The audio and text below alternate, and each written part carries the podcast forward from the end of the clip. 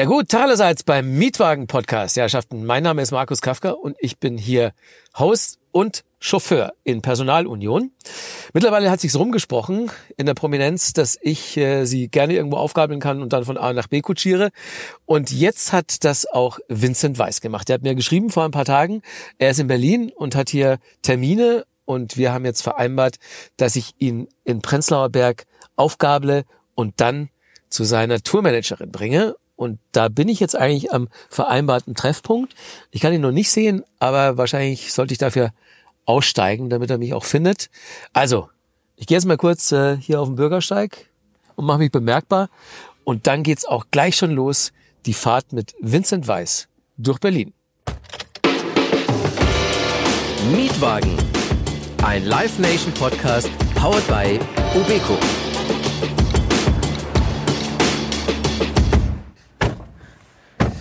Vincent, Hallöchen. Schönen guten Tag. Endlich haben wir mal das Vergnügen. Ja. Es ist mir eine große Ehre und ein Vergnügen gleichermaßen, dich jetzt äh, ein Stündchen durch Berlin zu kutschieren. Wir fahren als erstes zum Tempodrom. Da hattest du deinen letzten Auftritt in Berlin. Ja. Und dann geht's weiter in die Max-Schmeling-Halle. Da hast du deinen nächsten. Genau. Der ist dann richtig groß schon, Mensch. Und äh, dann liefere ich dich ab äh, bei einer von dir durchgegebenen Adresse, die ist streng geheim. er ist meine Tourmanagerin, also okay. Ähm, die Adresse ist geheim, aber wo ich hin muss, äh, ist natürlich nicht geheim. Also Deine Tourmanagerin, ja, mit genau. der gibt's natürlich jetzt auch eine Menge zu klären. Genau, das es gibt viel, viel Redebedarf. Aber ja, ich freue mich auch, dass wir endlich mal zusammen was zu tun haben. Ich kenne dich ja tatsächlich schon ein bisschen länger, als ich noch gar nichts mit Musik am, im Schirm hatte. Naja. Durch Funk und Fernsehen. Ja. Äh, und jetzt darf ich, ich, darf ich mit dir durch Berlin cruisen. ich, ich hätte dich natürlich fragen müssen, ob nicht vielleicht du selbst fahren möchtest. Ne? Du bist ja ein ganz großer Motorista.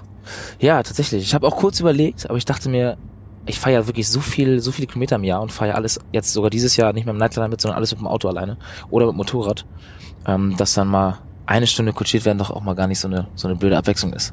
Okay, Frage, die wahrscheinlich nicht allzu weit hergeholt ist: Hast du im Moment einen Führerschein? Äh, ja, habe ich. Habe ich, habe ich, habe ich. Das kommt auch immer so negativ rüber, wenn Leute sagen, ähm, dass ich so viele Punkte habe. Und ähm, ich habe letztens ganz viel Kritik dafür bekommen, was für eine Vorbildfunktion, der hat Punkte und so, das kann doch nicht sein. Ich meine, das kann doch passieren. Also und diese ganzen Punkte sind gekommen, weil ich bei der ersten Tour den Turbus selber gefahren bin. Äh, ah, wir hatten so, wir hatten so einen Sprinter rein, oder? Und dann habe ich ja, ich bin ja nachts um zwei erst losgefahren, bis um sechs morgens total bemüht in die nächste Stadt und dann Tempomat 130 und so halt auch durchgebrettert. Schneller ja. als 130 konnte der Sprinter nicht. Und dann natürlich in jeder 100er-Zone alle, alle Fotogeräte mitgenommen, die es so gab. Aber es ist jetzt schon drei Jahre her, von daher sind die Punkte mittlerweile auch wieder äh, ausgelöscht, was gut ist, weil meine Schwester macht bald Führerschein mit begleitetem Fahren. Und das darfst du ja nur machen, du darfst dich als Begleitfahrer nur angeben, wenn du keine Punkte hast. Ah, die, die ist 16, oder? Äh, 15 jetzt, genau. 15, fängt jetzt 16? bald an. 16 okay. macht den Führerschein und da fällt meine ganze Familie leider raus. Ich bin der Einzige, der jetzt äh, eine weiße Weste quasi hat. Oh, dann seid ihr äh, rasante, also deine Mutter und äh, die fährt gerne rasant, ne? Ja, ja, ich glaube, das habe ich so ein bisschen auch von der. Die ist früher auch so Rennmaschine gefahren, Motorrad und ah. fährt auch äh, sehr sportliche, also sportliche Fahrzeuge durch die Gegend.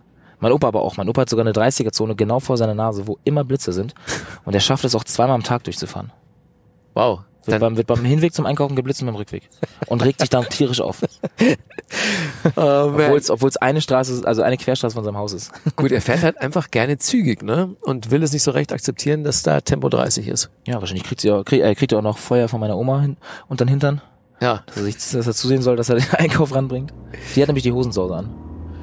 Alles klar. Aber ja, ich habe Führerschein, ich habe keine Punkte gerade und ich möchte auch eigentlich keine mehr haben. Gut, dann ist es vielleicht die Stunde, wo du äh, auf jeden Fall vermeiden wirst, Punkte zu kriegen, indem du auf dem Beifahrersitz bleibst. Ja. Ist ja dann nicht so verkehrt. Aber hier so, wenn du dann fährst, fährst du dann auch gerne rasant? Also äh, natürlich immer Genau, also wenn, wenn die, wenn die Verkehrsregeln das, wenn, genau, wenn die Verkehrsregeln das hergeben, also wenn ich jetzt äh, auf der Autobahn bin, ich fahre meistens immer nachts, weil ich dann auch freie Strecken habe. Und es gibt doch mehr freie Autobahnen, als man irgendwie denkt, weil alle ja sagen, hey, durch die ganzen Baustellen, durch die ganzen Begrenzungen kann man doch eh nicht mehr offen fahren. Ja. Aber das ist schon echt lange Strecken. Also ich fahre dann auch, also wenn ich jetzt, na klar 130, 130, fahre ich mal Tempomat, aber sobald es offen ist, fahre ich dann offen. Und dann meistens so Ü300. Puh, aber jenseits der 300, da wird's dann natürlich schon also da muss man ein sehr sicherer Fahrer sein. Ja. Gut, wenn du so viel fährst. Ähm, Ja, ich war auch schon ab und zu auf der Rennstrecke, Rennstreckentraining gehabt mit beiden, also mit beiden Gefährten auf Vierrädern und auf Zweirädern und ähm, schon ein bisschen, bisschen Fahrpraxis habe ich ja jetzt auch durch meine, ich weiß nicht, Führerschein habe ich jetzt acht Jahre lang ja. und fahre so 80, 90, 100.000 Kilometer im Jahr. Kommt schon ein bisschen was zusammen. Wenn du jetzt nicht Musiker wärst, wäre äh, Profi-Rennfahrer eine, eine Option. Ähm, ich habe tatsächlich mal ein Tagebuch von mir gefunden, oder eher gesagt kein Tagebuch, sondern so ein Freundschaftsbuch mit äh, aus meiner alten Schule. Also, da war ich noch in der Grundschule und da stand Traumberuf Rennfahrer tatsächlich drin. Ah, Und äh, ich meine, hobbymäßig mache ich das ja. Ich bin ja mit dem Motorrad ab und zu auf der Rennstrecke und äh, in Frankreich immer. Aber es ist wirklich jetzt gerade hobbymäßig. Ich glaube auch beruflich wäre das, habe ich glaube ich auch ein bisschen spät angefangen. Die meisten, die ja irgendwie in die Rennfahrergeschichte gehen, fahren ja mit klein auf an schon Kart und sind irgendwie aktiv im Sport, Motorsport unterwegs. Das habe ich aber ja. hast du so, einen- so einen Motorsport-Führerschein, so eine Lizenz fürs Motorradfahren? Äh, nee, brauch, ab- also Rennsportlizenz braucht man gar nicht. Also wir, wir können einfach, das ist natürlich auch freies Training immer nur. Ne? Wir Okay. machen immer nur Zeitfahrrennen. Also ich fahre jetzt nicht, ich fahre jetzt wirklich keine Rennen. Kann sein, dass man da eine Lizenz braucht, aber wir gehen immer wirklich auf die Rennstrecken mit dem Trainer, machen richtig Kurvensektionen, machen danach am Ende freies Training, dann am ganzen nächsten Tag freie Zeitrennen. Also Oder du fährst Rennen mit deiner Rasermama, Genau. habe ich gehört. Ja, ist auch schon mal passiert, ja. Auf der Autobahn. Tierisch Anschluss bekommen danach. Von ihr? Ja. Weil du schneller warst? Ja, sie ist im Auto gefahren, ich mit dem Motorrad, dann habe ich mir natürlich mal Spaß gemacht, sie äh, zu überholen, irgendwo auf der Raststelle zu warten, sie vorbeifahren lassen und dann wieder zu überholen. Und da war sie etwas, Findet etwas, Mama nicht geil. finde Mama nicht so witzig. Nee, Mama findet es eh nicht so witzig, dass ich so zügig unterwegs bin. Aber ich sage auch mal, Keine von wem habe ich es denn? Keiner Mama findet es gut. Schon gar nicht, wenn ich mit dem Motorrad unterwegs bin. Das findet, glaube ich, die ganze Familie nicht so witzig. Und gerade auch meine ganzen, ähm, meine ganzen Mitarbeiter mittlerweile, mit denen man mit denen auf Tour ist, wenn ich sage, ich komme mit dem Motorrad zum Festival, Mhm. dann stehen natürlich immer alle da und sagen, spielen wir heute Abend oder nicht. So, das ist natürlich auch mal ein bisschen, die finden das alle nicht so witzig. Meine Plattenfirma will mir es auch eigentlich auch verbieten. Aber irgendwo hört es auch mit dem Verbieten, glaube ich, glaube ich, auf, so mit dem Freizeitspaß. Man darf ja dann, wenn man es nach denen gehen würde, kein Snowboard mehr fahren, kein Motorrad fahren, kein Fallschirmspringen, keine Extremsportarten. Ja, das ist das, was dann auch so Fußballprofis selten machen dürfen. Ne? Genau, Wird ja. ja auch alles verboten. Ja, da kann ich ja verstehen. Ja, so eine Verletzung ist halt was anderes. Du könntest wahrscheinlich Ich schon könnte mit einem gebrochenen Arm, könnte ich auf jeden Fall mit dem Gipsbein, könnte ich auf jeden Fall auf die Bühne springen. Ja. Aber klar, du sagst schon, äh, Mama hast dir so ein bisschen in die Wiege gelegt, insofern darf sie sich jetzt auch nicht beschweren. Ja. Ja, meine ganze Familie fährt auch Motorrad, also ich komme da echt aus einer motorsportlichen Familie. Äh, apropos Familie, wie ist denn im Moment deine Wohnsituation? Ähm, Das ja, letzte, was so ich nämlich gehört habe, ist, du, du hast wieder zeitweise äh, zu Hause gewohnt? Genau. Also ich habe mir ähm, vor vier Jahren wollte ich mir eigentlich was mit meiner Heimat suchen, irgendwie zum Wohnen. In Schleswig-Holstein. Genau, in Schleswig-Holstein im Norden, ähm, auf dem Dorf, da wohnen 300 Leute. Habe ich auch getan, habe ich dann gemerkt, dass ich das nicht nutzen kann, weil ich nie da bin. Und immer in den Norden zu fahren, ist halt echt auch eine Weltreise. Ist ja nichts. Ähm, und deswegen hat sich das nicht so gelohnt. Da wohnen jetzt meine Mama und meine Schwester. Da habe ich, ähm, schlafe ich immer, wenn ich zu Hause bin, im Kinderzimmer meiner kleinen Schwester im Bett. Meine Schwester schläft dann bei meiner Mama im Zimmer. Das ist so gerade die Wohnsituation. Und ich habe auch mal kurz in Berlin gewohnt, vor anderthalb Jahren. Einem Jahr, drei Viertel mittlerweile. Ähm, habe die Wohnung aber auch gekündigt, weil ich dachte, ich zahle Miete und bin nur zweimal im Monat zu Hause. Das macht nicht wirklich Sinn. Ja. Und ähm, bin eh jeden Tag in einer anderen Stadt und krieg dann meistens von den Veranstaltungen von so wie heute, heute hatte ich einen Dreh, heute Vormittag, ähm, habe dann von den Hotelzimmer bekommen und wohne einfach jetzt in Hotels. Immer nur einen Rucksack dabei, ein Handgepäck. Wasch den dann im Hotel oder irgendwo, wo ich halt gerade bin. Wenn ich bei Freunden bin, wasche ich da kurz. Und komme gerade mit einem 60 Liter Rucksack sehr gut um die Runden. Und wohne dann im Tourbus und im Hotel. Aber ich suche mir jetzt auch mal wieder ein eigenes Bett, weil das hat, also anderthalb Jahre war das cool. Mittlerweile bin ich immer so ein bisschen, wenn meine Band nach der Tour sagt, oh, jetzt mal wieder aufs eigene Sofa, ins eigene Bett, bin ich mal ein bisschen Mhm. neidisch. wollte gerade sagen, also ich meine, das ist natürlich ein sehr pragmatischer Ansatz, wenn du eh nur unterwegs bist, dass du sagst, du brauchst ja eigentlich keine Wohnung und wenn dann zwischendurch mal Pause ist, dann kann ich ja auch wieder zu Hause wohnen. Aber ähm, man will ja dann schon irgendwann auch mal so seinen, seinen Ort haben, an dem man sich zurückziehen kann, seine Ruhe haben kann und den man sich so einrichten kann, wie man möchte. Ja. Was wäre denn dann so perspektivisch die Stadt deiner Wahl? Oh, ich, bei mir wird's wieder aufs Dorf gehen. Also wenn ich mich jetzt so wirklich entscheiden könnte, wo ich meine, ich würde gerne, wenn ich zu Hause meine Ruhe haben, ähm, würde ich irgendwie aufs Dorf wieder. Da muss von mir aus auch im Umkreis von fünf Kilometern gar keiner wohnen. Stresst dich Berlin? Ähm, ich find's immer geil zum Arbeiten hier, weil hier einfach die Möglichkeiten so groß sind und auch so viele Leute hier wohnen, mit denen man Musik machen kann. Deswegen habe ich den Wohnort, glaube ich, auch mal gewählt, weil meine Plattenfamilie ist mein Verlag. Aber ich find's einfach, ich bin's nicht so gewohnt, in so einer großen Stadt zu wohnen. Weil man einfach, wenn ich hier zum Beispiel von A nach B fahre, brauche ich manchmal 50 Minuten. Da fahre ich von mir, von meinem Dorf bis nach Hamburg. über 80 Dörfer, Das stimmt. die ich dann, äh, da habe ich, da das ist für mich eine Weltreise, die ich dann, da fahre ich durch ganz Schleswig-Holstein. Ja. Und hier fahre ich von A Berlin nach B Berlin. Und ähm, halt immer Verkehr, ich finde keinen Parkplatz. Also ich finde die Dorfsituation einfach für mich so ein bisschen entspannter. Wie darf Auch man sich denn deine Kindheit auf dem Dorf vorstellen? Also ähm, du bist ja mit Mutter und Schwester aufgewachsen im Prinzip. Ja. Ähm, wie sah denn es bei euch so aus, so der Alltag? Äh, ich war ja in der Schule, meine Mom war ganz Tag arbeiten. Meine Schwester war dann, ähm, weil die noch ein bisschen jünger war, mal bei einer Tagesmutter. Und ich habe meine Freizeit dann sehr viel mit Sport verbracht. Ich bin 13 Jahre Skateboard gefahren, das war immer so meine Freizeitaktivität. Stimmt, du bist ja so ein, so ein Pro eigentlich fast, ne? Ja, war also, naja, war auch nicht, aber eine Zeit lang konnte ich das ganz gut. Jetzt mittlerweile wird man leider auch im Alter ein bisschen vorsichtiger. Und Geil. Mittlerweile Im so, im Alter sage ich mit 26, das ist echt ein bisschen komisch. Ja, ja aber ich meine, also selber das merkt man, also dass ich mittlerweile vor Treppengeländer stehe, wo ich mit 16, 17 rangesprungen bin. Jetzt stehe ich davor und denke so, auf gar keinen Fall würde ich jemals da ranspringen. Ja. Ähm, weil man einfach zu viel nachdenkt mittlerweile. Was ja auch wahrscheinlich der Gesundheit äh, gar nicht so gar nicht so abtut. Aber ähm, ja, ich hatte mir dann irgendwann habe ich zum Weihnachten mal ein Mountainbike bekommen und damit konnte man ganz gut von Dorf zu Dorf kommen, weil sonst die Busse immer nur einmal, zweimal am Tag gefahren sind und natürlich auch teuer war. Ne? Als Schüler, wenn du irgendwie Taschengeld hast, dann überlegst du ja dreimal, ob du 2,50 Euro für eine Busfahrt zahlst oder nicht. Oder ob du lieber dich aufs Rad steigst und hast du am Ende noch, kannst mit deinem Freund noch einen Döner essen gehen. Ja. Das war dann ähm, so der, der bessere Weg. Aber auf dem Dorf, ey, macht man alles, was man auf dem Dorf so macht. Baumhäuser gebaut, äh, einen Teppich reingebaut, weil man dachte, ich mach's mir richtig gemütlich. Nach drei Wochen gemerkt, dass wenn Regen fällt, dass so ein Teppich, der das nicht lange mitmacht und der ganz schnell anfängt zu schimmeln. Aber es waren alles Erfahrungen, die man auf dem Dorf ganz geil gesammelt hat. Und ähm, viel Fußball gespielt, auf dem Bolzplatz, auf dem Dorf mit Freunden immer. Es war schon, ich habe das auf dem Dorf echt genossen und ich würde meine Kinder, glaube ich, auch gern, gern auf dem Dorf großziehen. Wobei natürlich die Großstadt als Kind viel mehr Möglichkeiten bietet. Ich dachte als Kind dann immer, Mann, ich muss in die Großstadt, da kann man so viel mehr machen, kann man so viel mehr Freizeitaktivitäten haben. Ähm, weswegen ich dann mit 18 auch in die Großstadt gezogen bin, nach München. Aber jetzt merke, dass ich doch irgendwie das Dorf, ja, ich bin einfach ein Dorfkind. Ich mag dann das Dorf dann doch lieber. Wie lange warst du in. München? München habe ich drei Jahre gewohnt. Ähm, Berlin anderthalb Jahre. Und jetzt anderthalb Jahre gar nicht. Was Gar hast du in München gemacht? Da habe ich angefangen, die ersten Songs zu schreiben. Meinen Produzenten habe ich da kennengelernt. Schon, Deswegen schon München? während meines Abis. Genau, ich habe mein Abi in, in, in Schleswig-Holstein gemacht, bin Ja. am Freitag dann zum Flughafen nach äh, München geflogen, Songs geschrieben, Samstag, Sonntag, ähm, Sonntagabend oder manchmal auch Montag früh zurück und dann zur Schule. Über welches Jahr reden wir da? Äh, letztes, letztes Schuljahr, 13. 13. Klasse. Das Da war, war ich- 20... Da war ich 18, glaube ich. 18. 18, Okay, 19. 2010, 11. Also noch bevor du bei DSDS warst. Ähm, relativ zeitgleich. Also die, die, der, die Dreharbeiten sind ja auch noch mal ein halbes Jahr versetzt zu der Ausstrahlung. Mhm. Ähm, aber so, das hatte so ungefähr fast den Anschluss, ja. Dass ich, als ich bei DSDS bei den Dreharbeiten war, kurz danach, weil ich da oft, oft auch Leute kennengelernt habe, mit denen ich dann irgendwie ja, Kontakte geknüpft habe, bin ich dann in diesem halben Jahr, bevor es ausgestrahlt worden ist, schon nach München gependelt und habe da versucht, Musik zu machen. Mhm. Ähm, DSDS war okay für dich, aber Ja. das, man kann ja nicht sagen, so dass DSDS jetzt dafür verantwortlich ist, ursächlich, wo du jetzt stehst. Nee.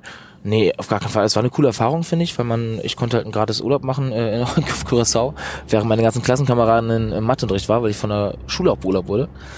Ähm, und war natürlich mal cool, so eine Fernsehshow zu sehen, wie das alles so funktioniert, weil man da sich ja gar keine, gar keine Vorstellung von hat, wenn man wirklich als Außenstehender nie was mit Fernsehen zu tun hat oder in so eine Produktion eintauchen darf.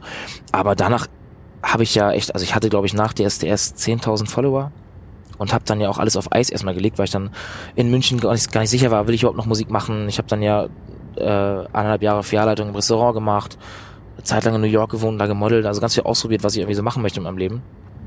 Und dann erst, als unter meiner Haut rauskam, entschieden, ey, alles klar, das ist der Weg, den ich jetzt wirklich total einschlagen werde und alles auf diese Karte setze. Wie ist denn das genau passiert mit Unter meiner Haut? Du hast ja äh, diese Coverversion, hast du bei YouTube hochgeladen? Ja. Und ähm, was war denn dann so das weitere Prozedere? Das war ganz, ganz verrückt für mich, weil ich, ähm, dieses Cover habe ich hochgeladen, als ich beim Elif-Konzert war. Und direkt am gleichen Abend vom Elif-Konzert nach Hause das Cover aufgenommen, wirklich ganz, ganz rough, ne, Klavier eingesungen, Kamera aufgestellt, zweimal gedreht, zusammengeschnitten, hochgeladen. Ähm, und dann war ich irgendwann im Urlaub und mir haben Freunde aus Deutschland ähm, einen, vom Festival einen Mitschnitt geschickt, sie gerade auf dem Festival sind, und ganz viele Leute diesen Song von mir singen. Also ich hatte dann, dann war natürlich diese, diese Hausversion da, ne, von dem, von dem DJ, so ein Bootleg, Ja. aber meine Stimme ganz klar zu erkennen. Ich dachte, so, ja, das kann ja gar nicht sein, das muss irgendein Fehler sein oder so, da, da, da hört sich jemand an wie ich. Und dann habe ich da erstmal erfahren, dass das irgendwo gespielt wurde, dass sich das irgendwelche DJs runtergeladen haben von YouTube die Spur, ohne zu fragen, und das einfach mal probiert haben. Und als die gemerkt haben, dass es bei den Festivals gut ankam beim Publikum, wo sie es einfach nur getestet haben, diese Version, haben sie mich dann bei Facebook angeschrieben und gefragt, hey, wollen wir da nicht mal probieren, eine offizielle Version draus zu machen? Und, ähm, und das den Song rauszubringen, als, als gestörter Begeil featuring Vincent Weiss dann damals. Ja. Und dann meinte ich dann, ja klar, warum, warum eigentlich nicht? Und die Version auch, die da entstanden ist, die ist, äh, die habe ich im, in München bei meinem damaligen Manager im Wohnzimmer, äh, nee, im Schlafzimmer, mit dem Mikrofon einfach aufgenommen. 200 Euro Mikrofon gekauft, da aufgenommen, ganz, ganz rough hingeschickt und das ist dann die Version, die im Radio gelandet ist. Ja, geil. Also es war echt cool, dass man so, ja, aus dem Schlafzimmer in die Charts quasi, es war echt eine ganz, ganz geile, ganz geile Erfahrung. ähm, du hast ja dann auch im Zuge dessen hattest du deine ersten Auftritte. Ja. Und da warst du aber erstmal nur die Stimme von diesem gestört aber geil Song und dann haben sie dich wahrscheinlich aber, wie es gehört, so in Dissen verbucht, oder? Genau, ja. Ja. Meinen ersten Auftritt gehabt mit, ähm, mit Gestört aber geil zusammen bei deren Weihnachtsfest. Das machen die mal in Erfurt in der Heimat. Da waren dann 5000 Leute. Das war mein allererstes, mein allererstes Mal vor Leuten singen. Also vor Live-Publikum. Boah, da ging mir schon echt der Stift. Da habe ich vorher auch, ähm, sechs Jägermeister und sechs Bier getrunken, bevor ich auf die Bühne Das Ich, ich habe mich einfach nicht getraut. Okay. Ich hatte richtig Angst. Und dann war es aber richtig gut. Also es hat richtig Spaß gemacht. Die Leute sind abgegangen, war natürlich ein sehr dankbares Publikum auch. Und das war richtig cool. Und dann, genau, bin ich als die Stimme von Vincent Weiss, war natürlich ähm, tausendmal günstiger als das DJ-Duo einzuladen. Habe ich dann halt meine, meine Wochenende damit verbracht, mir irgendwie ein bisschen Taschengeld dazu zu verdienen, indem ich in Clubs nachts um zwei aufgetreten bin und drei Songs gesungen habe. Und dann Freitag Mit, von der mit Arbeit. Playback dann? Äh, genau, mein Manager ist mitgekommen, hat, wir haben die Instrumental dann, das Instrumental auf dem USB-Stick geladen Ja. das in das DJ-Pult gesteckt, die drei Songs abgefeuert und ich habe drüber gesungen und dann ein bisschen, äh, bisschen versucht, meine Stimmung zu machen, so gut es ging. Das kann natürlich ins Auge gehen, ne? Das ging auch ein paar Mal ins Auge, ja. Das ist Ich tatsächlich. denk's mir fast. Man wird halt dann in irgendwelche Dorfdissen gebucht, ne? Und, und ähm, da kann ja alles musikalisch passieren. Also entweder du landest auf einer Schlagerparty oder es ist ein knallharter Techno-Rave.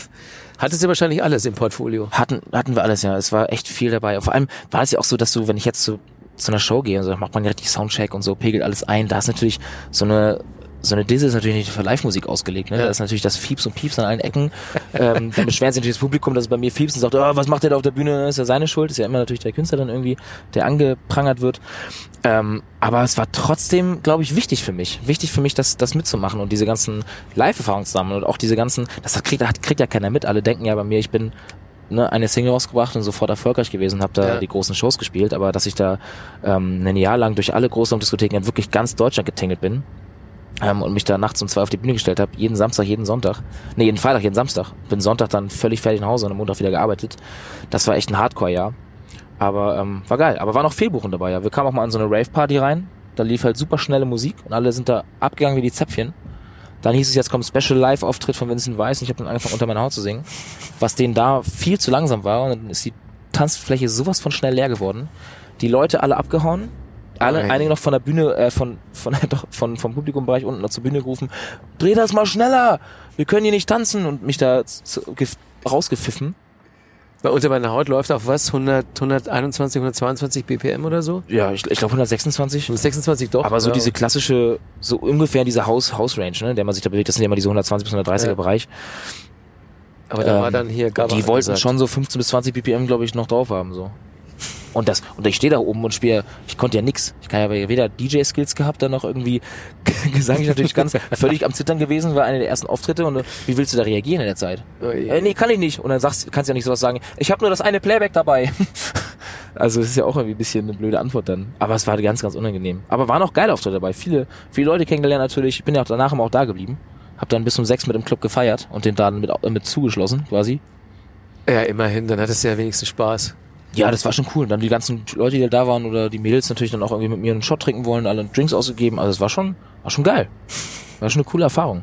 Aber Live-Spiel mit der Band ist natürlich nochmal was, äh, was ganz anderes und was Schöneres. Also Ja, habe ich, also hab ich eigentlich ein bisschen lieber. brauchst du jetzt wahrscheinlich in der Form nicht mehr, oder? Durch diesen Tingle mit Playback.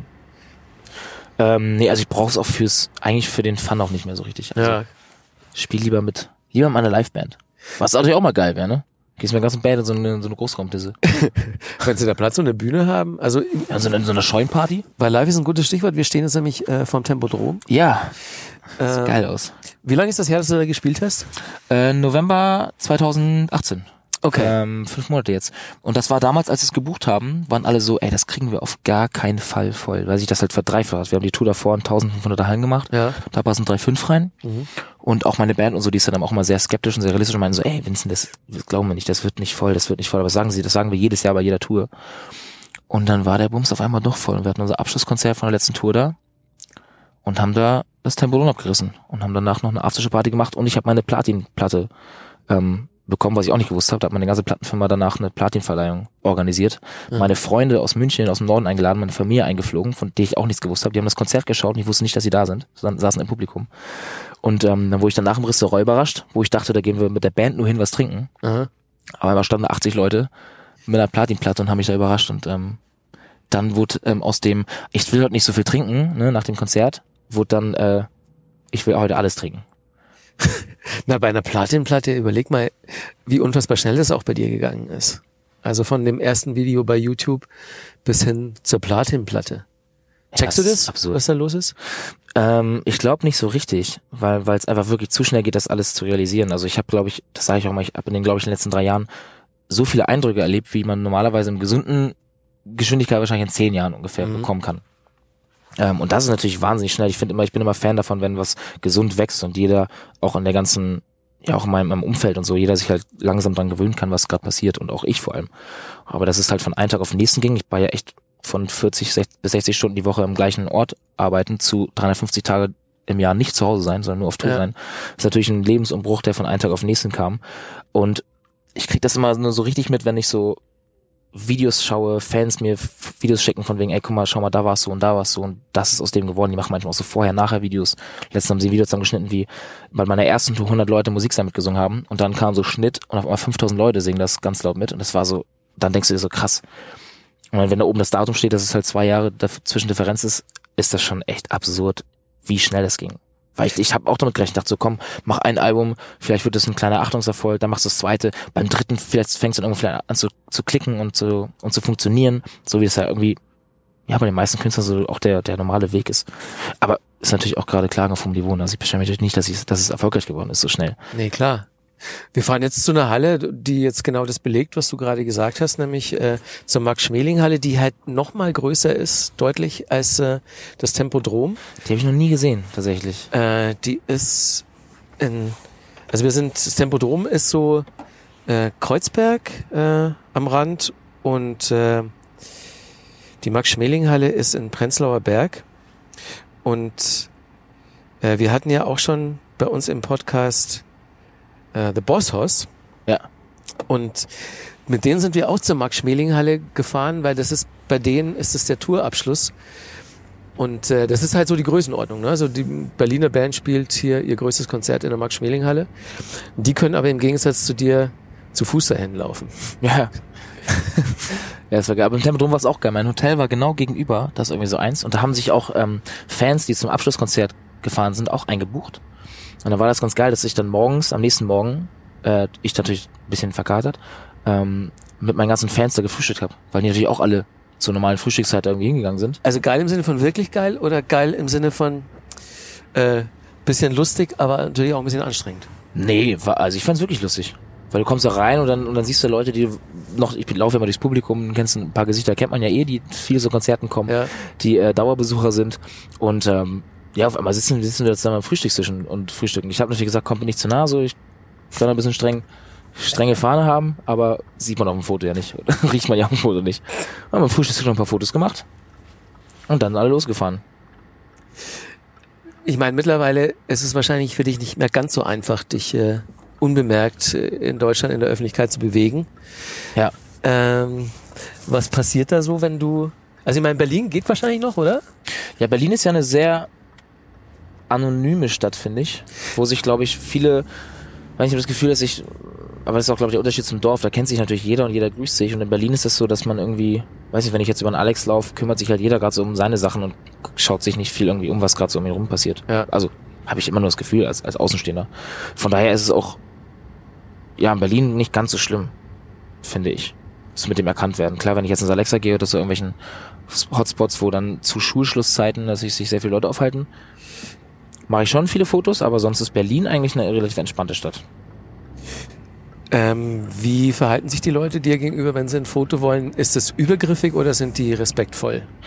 Ich glaube, da gibt's auch alles. Also großenteils sehr, sehr respektvoll.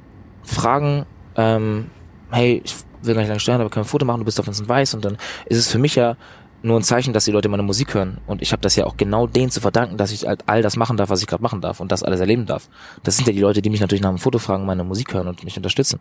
Und dann sage ich mal, ja, klar, lieben gerne. Ne, Klar, ich meine, die würden es ja nicht machen, wenn sie dich für ein Arschloch halten und deine Musik für beschissen.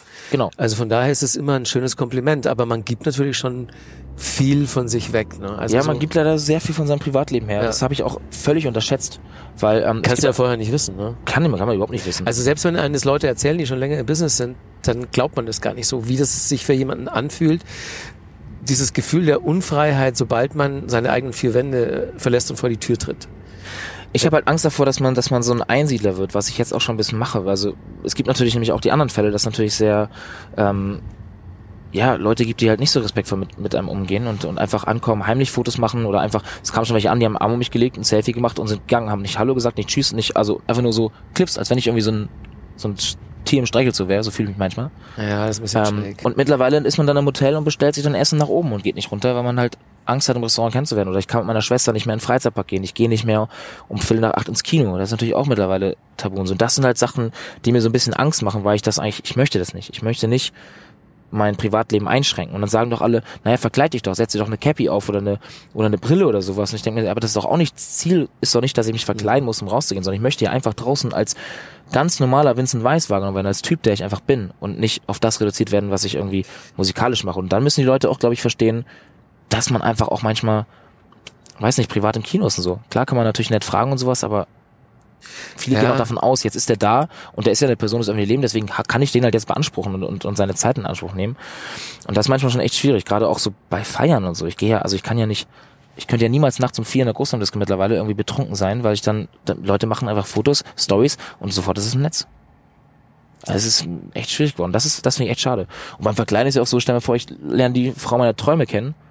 Und was hat die für einen ersten Eindruck von mir? Wenn ich da mit einer Clownbrille ankomme und, einer schräg aufgesetzten Cappy. Gut, dann weißt du schon, worauf es sich einlässt. Aber ich meine, es ist halt für dich wahrscheinlich eh schwer, jetzt überhaupt noch eine Frau kennenzulernen, die nicht weiß, wer du bist, ne? Ähm, ja, also Also selbst wenn sie jetzt nicht aktiv deine Musik hört, ähm, aber die muss halt nur einmal deinen Namen googeln ne? und dann weißt du, was los ist. ist halt immer schwierig, wenn man auch, also selbst wenn es, wenn es, wenn du irgendwie ein Date hast und, das, und du kennst, lernst eine Frau kennen, die nicht weiß, was du machst, würde es ja spätestens irgendwie beim, man will ja auch dann, dann noch nicht, nicht was Falsches erzählen, ne? Und Spätestens dann bei der Frage, was machst du so? Und, und, und dann sagst du, ja, dann mache ich halt ein bisschen Musik und so und dann kommt man auf Deutschpop und dann kommt man irgendwann auf den Namen und ab dann ist der Drops ja auch gelutscht. Hast du im Moment eine Beziehung? Nee, leider nicht. Aus den Gründen? Ähm, ja, es ist auch so ein bisschen, also meine alte Beziehung ist ja aus den ganzen Zeitgründen oder aus diesem auch Lebenswandel, den ich ja so schnell hatte, kaputt gebrochen, weil wir es beide nicht, oder eher gesagt, ich eigentlich nicht auf die Kette bekommen habe. Ich habe mein Leben nicht so ganz verstanden, habe mir keine Zeit genommen für meine Freundin und war natürlich dann 350 Tage nicht da. Und das ist natürlich dann für den Partner natürlich sehr, sehr blöd, für mich natürlich auch. Gut, das war für euch beide eine komplett neue Situation. Also insofern war das ja so Operation am offenen Herzen. So, wie geht man jetzt damit um? Und Ja. da kann man halt eine Menge falsch machen. Wahrscheinlich. Genau, ja. Also ich hab hoffe, ihr macht euch gegenseitig da keine Vorwürfe oder Vorhaltungen. Nee, nee, nee. Also ich habe natürlich mir viele Vorwürfe gemacht, auch zeitlang und gesagt, ey, warum war ich so bloß so ein Trottel und hab da, hab so, war so karrierefixiert und musste halt so, an, so doll an die Musik gedacht und zu wenig an die Beziehung. Ähm, aber klar, da muss man natürlich, da muss man, muss man ja auch einfach mal lernen und reinwachsen. Ich habe ja selbst, ich konnte es ja nicht planen, was passiert und in welchen Größenordnungen das passiert und wie schnell es passiert. War ja natürlich selber voll überfordert mit der, äh, mit der ganzen Situation, die bei mir war. Aber es hat sich auch nicht viel geändert gerade. Ne? Also ich bin ja immer noch so viel unterwegs und ich möchte, wenn ich irgendwie mir wirklich für eine Beziehung Zeit nehme, auch für die da sein und nicht irgendwie meine Freunde nur alle zwei Monate sehen. Aber ich glaube, wenn die richtige Person kommt, findet man die Zeit füreinander. Was sich ja dann oft zusammentut, sind das halt sind beide Leute sind aus der gleichen Branche. Ne? Das ist nicht nur bei Popstars so, das ist natürlich auch bei Ärzten und Lehrern und also alles, was halt so Ja. zeitlich oder psychisch extrem belastend sein kann, da finden sich dann immer die Leute, die das Gleiche machen und dann so viel Verständnis füreinander haben. Ja, und das habe ich früher so belächelt. Als ich noch keine Musik gemacht habe, war ich immer so, warum sind die ganzen äh, Promis, wie man ja geschimpft wird, ich bezeichne mich ja zum Glück nicht so, aber ich, man kriegt das ja immer öfter zu hören, dass man sowas jetzt ist, ähm, dass sie mit anderen Promis zusammen sind oder mit anderen Musikern oder mit anderen Leuten aus der gleichen Branche. Ich denke mal so, warum machen die denn sowas? Warum holt man sich denn nicht eine ganz normale Freundin? Aber klar, man kann es natürlich jetzt, jetzt mittlerweile kann ich ein bisschen nachvollziehen, dass man durch die zeitliche Gegebenheit, also dass so ein Leben, wie ich das gerade führe, ist natürlich schwierig, das zu kombinieren mit einem 40 Stunden von Montag bis Freitag Bürojob. Wenn ich immer Samstag, Sonntag, Freitags Festival hab, äh, mal einen Montag, Dienstag frei hab, da ist die Partnerin dann wahrscheinlich arbeiten, weil natürlich Montag bis Freitag der geregelte Arbeits die geregelte Arbeitswoche ist. Klar, schwer zu kombinieren. Da ist natürlich dann, wenn beide irgendwie freiberuflich ein bisschen ja, sich die Arbeitszeit einteilen können, kommt man da wahrscheinlich schnell auf den Nenner. Gibt es eine Kollegin, die du cool findest? Also ich sage jetzt nicht, die du jetzt unbedingt daten möchtest, aber mit dem, würde. obwohl Einige. Nein, Einige. Ähm, ich bin, glaube ich, mit allen bis jetzt cool. Also ich habe noch keine, keine irgendwie aus der Branche kennengelernt, wo ich sage, boah, mit der komme ich jetzt gar nicht klar. Ich bin eigentlich, glaube ich, ein ganz umgänglicher Typ, der auch mit allen anderen klarkommt. Aber ähm, ich habe leider mit gar nicht so viel so engen Kontakt, dass ich jetzt sagen würde, boah, da könnte sich jetzt irgendwas draus entwickeln oder so, weil ich ich hab, bin eher so gerade mit sehr vielen Typen unterwegs. wenn ich jetzt sowieso mit, mit Freunden bin, wenn ich jetzt zum Beispiel auf Veranstaltung bin, bin ich mit Johannes Oerding an der Bar oder so. ja, Und ähm, ja. Aber gibt natürlich viele Kolleginnen, die, die, ähm, die ich super schätzen, super nett finde. Also ich hab viel mit Lotte Zeit verbracht und schon Festivals gespielt. Mit Lea natürlich ganz, ganz Ja. viel Zeit verbracht. Die spielt jetzt auch das ganze Jahr mit mir zusammen Festivals. okay. Äh, Lena Mailanto hat gerade kennengelernt, bei ihr auf der Release-Party gewesen und äh, auf, auf noch anderen Award-Shows und die Aftershow-Partys gecrashed. Und also war viele, viele coole, ja, dass man auch so Leute mittlerweile kennenlernen darf. Ich sehe mich ja immer noch als so ein Neuling in der ganzen Branche an. Und auf einmal darf ich ja, darf ich mit so vielen, so vielen Musikern irgendwie ja, Zeit verbringen und, einfach mit ganz normal, ja, ganz normale Sachen, Dinge erleben. Bekannte von mir haben mir erzählt, dass sie gesehen haben, wie du bei Sarah Connor ins Haus gegangen bist. Stimmt es? Ja. Zur Musik machen. Sehr gut. äh, was, äh, was habt ihr da für Musik gemacht? Ähm, ja, also ich, ich bin ja eh so ein ganz großer, äh, also ich habe immer, wenn ich gefragt wurde, wer ist denn so dein, dein Celebrity Crush und so und wen würdest du gerne mal daten, habe ich tatsächlich immer Sarah Connor gesagt. Ähm, Ah, Weil ich die und einfach deswegen- mal cool fand ah, und so. Ja, ja. und ähm, dann habe ich irgendwann mal ein Festival mit ihr zusammen gespielt und hat sie mich auch gefragt, ob wir ein Duett spielen wollen abends. Und habe ich mein erstes Mal mit ihr zusammen gesungen. Das war auch schon eineinhalb Jahre her. Und ähm, ja, jetzt haben wir uns natürlich auf allen Veranstaltungen getroffen und jetzt auch mal im Studio getroffen und für meine jetzige Platte tatsächlich einen Song zusammengeschrieben, der auch auf, der, auf dem Album ist. Und das soll so weitergehen. Okay. Aber tatsächlich zum, ja, zum Musik machen. Einmal im Studio getroffen in Berlin, einmal bei ihr zu Hause, nochmal dann gefeilt. Und das ist halt auch geil, ne? dass man halt so familiär und so und so freundschaftlich mit sich umgeht, dass man dann die Leute nach Hause einlädt, dann isst man da zusammen, die Kinder kommen rein, mit denen noch kurz geschnackt, als sie von der Schule kamen. Kurz wieder ins Studio gegangen, weitergeschrieben, also unten im Keller, die hat im Keller ein Studio. Und Ich finde die cool. Die ist, das ist wirklich Ich finde die auch super. total entspannte Super Braut. Frau. Ja. Wäre ich zehn Jahre älter, würde ich es versuchen. Naja, aber komm, Heidi Klum und äh, Tom Kaulitz ist ja ein ähnlicher Altersunterschied. Ja, ja, also ich sage ja nicht, dass der alte Unterschied irgendwas macht, aber natürlich ist äh, Sarah ja auch in festen Händen hat vier Kinder. Das Ich glaube, der Drops ist mittlerweile, dass ich da der an die Angreifchance ist wahrscheinlich ein bisschen vertan.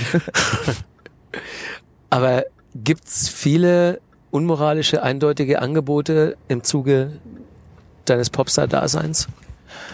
ähm, ja, ja doch, doch klar. Man Denk ich natürlich mir, ne? viele, aber ich glaube, das ist mittlerweile ja bei jedem so. Also es, ist ja auch so, wenn ich zum Beispiel weibliche Kollegen von mir frage, ob die das bekommen, habe ich mir gedacht, so klar, natürlich ähm, sind da natürlich, glaube ich, viele Männer, die irgendwie anzügige Fotos und, und Angebote schicken.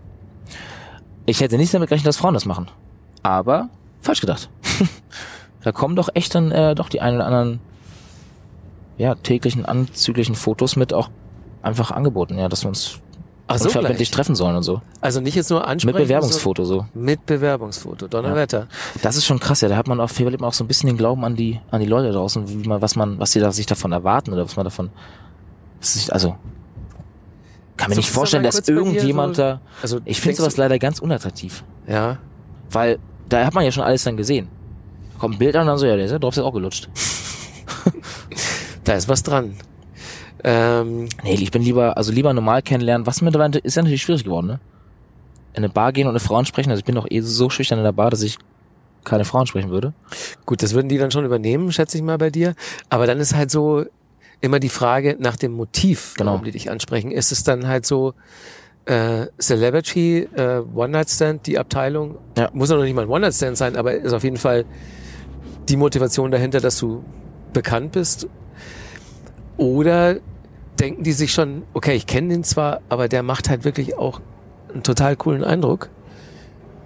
Ja, das ist natürlich, wie soll man das, wie soll man das filtern? Wie soll man das Ja. rausfinden? Natürlich beim ersten Kennenlernen. Ne? Das ist natürlich Ja, schade, klar. wenn man, wenn man irgendwie eine Frau kennenlernt und dann die ganze Zeit im Hinterkopf mitschwört, oh Gott, ist die Attra- Attraktivität jetzt nur da, weil ich Musik mache, weil ich der Musiker bin, den, den man jetzt irgendwie aus, aus Radio und Fernsehen kennt, oder ist das ich als Person? Keine Ahnung. Kann man nicht, kann man nur rausfinden dann wahrscheinlich. Ja, Aber dann hat man auch zu viel Angst, das rauszufinden und sich darauf einzulassen, weil man ja, ist natürlich auch blöd, wenn man dann das rausfinden möchte und dann kommt das natürlich, kommt natürlich die falsche, das Falsche bei raus. Äh, du machst dir ja generell über Zwischenmenschlichkeit viele Gedanken. Also so jetzt äh, dein dein letztes Album kam ja vor nicht allzu langer Zeit raus. Ja. Ähm, und da, wir hatten gerade das Thema, gibt es ein paar Songs, die mit deiner vergangenen Beziehung sich auseinandersetzen. Ja. One-Night-Stands auch. Und auch mit One-Night-Stands, ja. Ähm, hilft dir die Musik dabei, das alles einordnen zu können und verarbeiten zu können? Total. Also ich glaube, sonst würde man das ja, glaube ich, Musik nicht machen. Ich glaube, Musik ist ja genau das, dieses Ventil und diese, und dieser Aus, den Ausdruck, den man als, als Künstler ja hat, dass man halt seine, seine ganzen Geschichten und seine ganzen Gedanken irgendwo parken kann. Das macht ja jeder, jeder für sich selber. Ein, ein, ein Künstler, der, der Bilder malt, macht das ja, verarbeitet ja auch seine Gefühle und seine Gedanken irgendwie in, in der Bild, bilderischen Kunst. Ja. Und wir natürlich irgendwie in Songs. Und das finde ich, finde es hilft ungemein, weil man, ich bin da bei meinem Produzenten, der mittlerweile einer meiner besten Freunde geworden ist, mit zwei Freunden, die, mit, mit denen ich die Songs schreibe und kann halt mein Herz ausschütten. Dann schreiben wir den Song und dann kann ich das gleiche nochmal von meinen ganzen Fans machen. Und ähm, mit, mit denen das Ganze nochmal durchkauen auf der Bühne. Und dann ist meistens auch gut. also, ähm, weil mich die Fans immer fragen, deswegen, hey, ist das nicht blöd, wenn du irgendwie einen Song für deine Ex-Freundin schreibst oder über deine Ex-Freundin und dann wirst du jeden Abend dran erinnert, wenn du den Song singst. Und dann habe ich erstmal gesagt, oh, stimmt. Habe ich noch gar nicht drüber nachgedacht, dass es ja eigentlich ja so ist, dass man sich, ob das nicht schlecht ist für einen, wenn man sich einfach jeden Abend selbst erinnert, wenn du einen Song schreibst und weißt, 120 Mal pro Jahr musst du dich in die Situation wieder reinversetzen. Da ist was dran. Aber, ähm, aber für mich ist es echt einfach geworden. Also die ganzen Songs, wo ich mir Vorwürfe gemacht habe oder wo ich sage, ey, fuck, ich vermisse die immer noch so krass, meine Ex-Beziehung, wird dann irgendwie doch mit Mal zu Mal irgendwie einfacher. Und jetzt mittlerweile bin ich echt fein damit so, dass die in, in neuen, in neuen Tüchern ist und äh, happy ist. Habt ihr mal drüber gesprochen, über die einzelnen Songs, die auf dem Album sind, die sich Nee. um das Thema drehen? Nee, tatsächlich nicht. Was glaubst Ich du habe ihr die mal geschickt, bevor das Album auch rausgekommen ist. Ja. Ähm, und da meinte sie nur, äh, schönes Album. Aber Danke. so gar, Okay, ja, da kannst du jetzt natürlich auch äh, Mods was reininterpretieren. Also schönes Album heißt ja dann. Also, sie hat nichts zu den Texten gesagt? Oder zu dem Umstand überhaupt, weil du hast ja dann auch in Interviews gesagt, so ja, das ist richtig, geht um meine Ex-Beziehung. Ja. Ähm, nee, nee, ich, also eigentlich nicht. Also es ist irgendwie, aber es ist auch, glaube ich, ganz gut so. Ich weiß nicht, wie das ist, wenn man, wenn man das dann nochmal alles so aufbröselt mit der Person, um die es geht, Ja. ähm, und darüber nochmal spricht. Vielleicht kann man das irgendwann ja nochmal machen, wenn ein bisschen, wenn ein bisschen Gras und Zeit darüber verwachsen ist. Aber ich glaube, dass es damals zu dem Status auch noch sehr frisch war alles. Als ich gerade die Songs geschrieben habe und so und dann da nochmal das Thema nochmal dann aufzureißen, wenn du gerade die Seele runtergeschrieben hast. Ähm, aber vielleicht kommt irgendwann der Punkt, wo man wirklich nochmal drüber spricht. Habt ihr überhaupt äh, so komplett aufgearbeitet, warum es dann am Ende nicht mehr funktioniert hat? Ja, ja, wir haben uns ganz oft danach getroffen und sind das alles durchgegangen und haben Das alles gut. gesprochen und so und sind da auch völlig, wir sind ja völlig im Guten auseinandergegangen, ne? Also völlig das ganz normal geklärt und auch uns selber erklärt, woran das lag in einzelnen Personen, was falsch gelaufen ist und haben das echt oft beim Essen abends uns dann auch danach immer noch beim zum Essen getroffen und das alles ja zu diskutieren. Meinst du, ich meine, es ist jetzt natürlich sehr weit in die Zukunft gedacht, aber ist es eine Option, dass du und deine erste Liebe, die es ja war, irgendwann mal wieder zusammenkommt, wenn jeder so richtig gecheckt hat, was da jetzt passiert ist, die letzten 10, 15 Jahre? Oh, kann man sowas sagen? Ich weiß nicht, ähm, ob das, ob man das planen kann oder nicht oder hoffen kann. Also man soll niemals nie sagen. Also ich kenne das ganz oft von von Freunden von mir, die so auf einmal mit der mit der mit dem Partner zusammen sind und die jetzt heiraten, mit denen sie vor zehn Jahren oder so mal zusammen waren, Ja. sich dann getrennt haben und dann nach zehn Jahren wieder zusammengefunden haben und auf einmal geheiratet haben und Kinder haben. Also Weil in dem Fall war es ja, war es ja so, dass das eine Extremsituation war, die von euch beiden sehr schwer zu kontrollieren war, weil sie einfach komplett neu für euch auch war. Und jetzt so mit ein bisschen Abstand, wenn man weiß, was man da so gefühlsmäßig aneinander hatte und jetzt so ein bisschen mehr Macht hat über die Begleitumstände, ob das dann vielleicht einfach nochmal eine Option ist, um, um das zu versuchen. Ja. Ja, man geht natürlich viel reflektierter an die ganze Sache ran. Mit, mit auch mehr Erfahrung und mit mehr, man wird ja auch älter und nimmt ja auch jede Erfahrung irgendwie mit und lernt draus. Aber, ähm, keine Ahnung. Würde ich, würde ich nicht, äh, kann, kann ich nicht beantworten. Ist schwierig. Ja, haben wir beide ein Auge drauf? Würde ich, würde ich mal verfolgen, auf jeden Fall. Ja. Falls es irgendwann. haben wir es nicht damals gesagt. Aber wenn wir schon über Leute reden, äh, über die Songs auf deinem Album sind, ähm, dann muss natürlich jetzt auch dein Vater äh, fallen, der, den du nie wirklich kennengelernt hast. Ne? Mhm. Da gibt's einen Song 1993 auf deinem Album, ist dein Geburtsjahr. Ja. Und äh, der Song dreht sich um deinen Vater. Der ist wann von der Bildfläche verschwunden? Äh, war noch nie da. Also schon nach der nach der Zeugung, kann man das so sagen? Also bevor der, vor der Geburt auf jeden Fall. Ich weiß gar nicht sogar genau, wann das, wann das war, wie lange da irgendwie die Beziehung angehalten oder nicht, da habe ich gar nicht so genau nachgefragt, aber ich war halt noch nie da, also schon vor der, vor der Geburt auf jeden Fall nicht da gewesen. Ja. Ähm, genau, und der Song 1990, den habe ich vor fünf Jahren schon geschrieben. Der hieß auch schon, hatte schon ganz viele verschiedene Namen, aber ich wollte irgendwie nicht so viel vorwegnehmen mit so einem Namen, weil wenn du so einen Songtitel hörst, dann wartest du immer drauf, wann kommt genau diese Zeile, wann kommt im Refrain. Du gehst ja mit davon aus, dass im Refrain gleich dann mit dieser Zeile, irgendwie dieser Kickzeile das Ding ja. gestartet wird. Und ich wollte einfach, dass die Leute bei 1990, das verrät nichts, das könnte halt alles sein, es könnte irgendwas aus meiner Kindheit sein, es könnte, könnte sich um alles Mögliche handeln. Und dass man da so ein bisschen, ja, genau zuhört und da gar nicht auf die, auf die Hook oder sowas achtet. Das ist ja auch jetzt kein klassischer Radio-Pop-Song, wo jetzt die riesen Refrains drin sind, die hymnischen, die ja sonst irgendwie bei meinen, bei meinen Radiosingles da sind. Der ist standesgemäß ein bisschen zurückgenommen. Ne? Genau. Ähm, und ähm, ja, aber ich fand das, ich fand das ganz wichtig, dass man auch über solche Themen natürlich irgendwie, also ich zumindest für mich finde das wichtig, dass ich als Künstler, der auch sehr viel privates Preis gibt und sehr, so ein sehr offenes Buch irgendwie da draußen ist, mhm. ähm, auch über solche Themen dann schreibe. Und ähm, das ist eigentlich, das Wichtigste am Song ist, glaube ich, aber der Fingerzeig auf mich, dass ich halt sag, ey, wenn ich später mal Vater werde, ähm, möchte ich einfach für meine Kinder da sein und einfach Zeit haben. Ich weiß, dass heutzutage diese, diese Haushalt, den man sich dann irgendwie erträumt, Mama, Papa, Kind im gleichen Haus, das wird natürlich immer seltener ja. und, und zerbricht ganz oft. Aber selbst dann kann man ja trotzdem, kann jedes Elternteil ja trotzdem versuchen, so gut es geht für seine Kinder da zu sein und, und irgendwie einfach, ja, ein, ein guter, gutes Elternteil zu sein. Das heißt, weder du noch deine Mama haben irgendwas von deinem Papa gehört, seit es dich gibt. Äh, meine Mama hat immer gesagt, dass ich die, dass ich ihn jederzeit kennenlernen kann, wenn ich möchte. Also haben die noch immer, Kontakt? Nee, nee, auch gar nicht, gar nicht mehr ganz okay. so. Aber es gab natürlich durch, durch die Vaterschaftsurkunde Adresse und, und Kontaktdaten. Ja. Und meine Mama hat gesagt, wenn du Bock hast, lern ihn kennen. Und für mich war das halt immer so, naja, ich kenn's halt nicht. Ich kenn's halt nicht mit Papa. So, warum? Also mir hat, mir hat nie was gefehlt. Meine Mama war mega, die hat das ja super gemacht. Und ich hab, mir hat nie was gefehlt in der Kindheit. Mein Opa war da, der hat mit mir, der war so jung, dass er mit mir Fußball gespielt hat und Motorrad gefahren ist und alles gemacht, was so natürlich der Papa sonst, glaube ich, macht. Und von daher war das für mich nie relevant. Und wollte ich das auch irgendwie nie,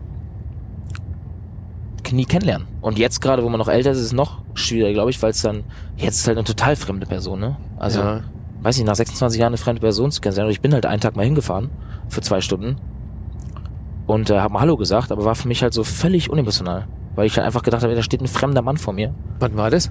Äh, 2000 13, 12, 13. Aha. Da war ich so 20 ungefähr, ja. Also man muss ja annehmen, dass äh, dein Papa natürlich verfolgt, was du machst und wie sich das alles bei dir entwickelt hat. Und wahrscheinlich kann man auch annehmen, dass er diesen Song gehört hat. Das kann, das kann man, kann gut sein, ja. Aber er hat, äh, gab keine Rückmeldung von ihm. Nee, nee, nee. Glaube glaub ich auch nicht, weil das hätte ja, hätte ja, wenn schon, dann auch viel früher passieren müssen, ne? Ich meine. Was macht denn der? Äh, keine Ahnung.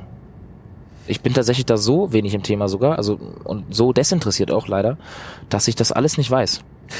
Was würdest du jetzt aber machen?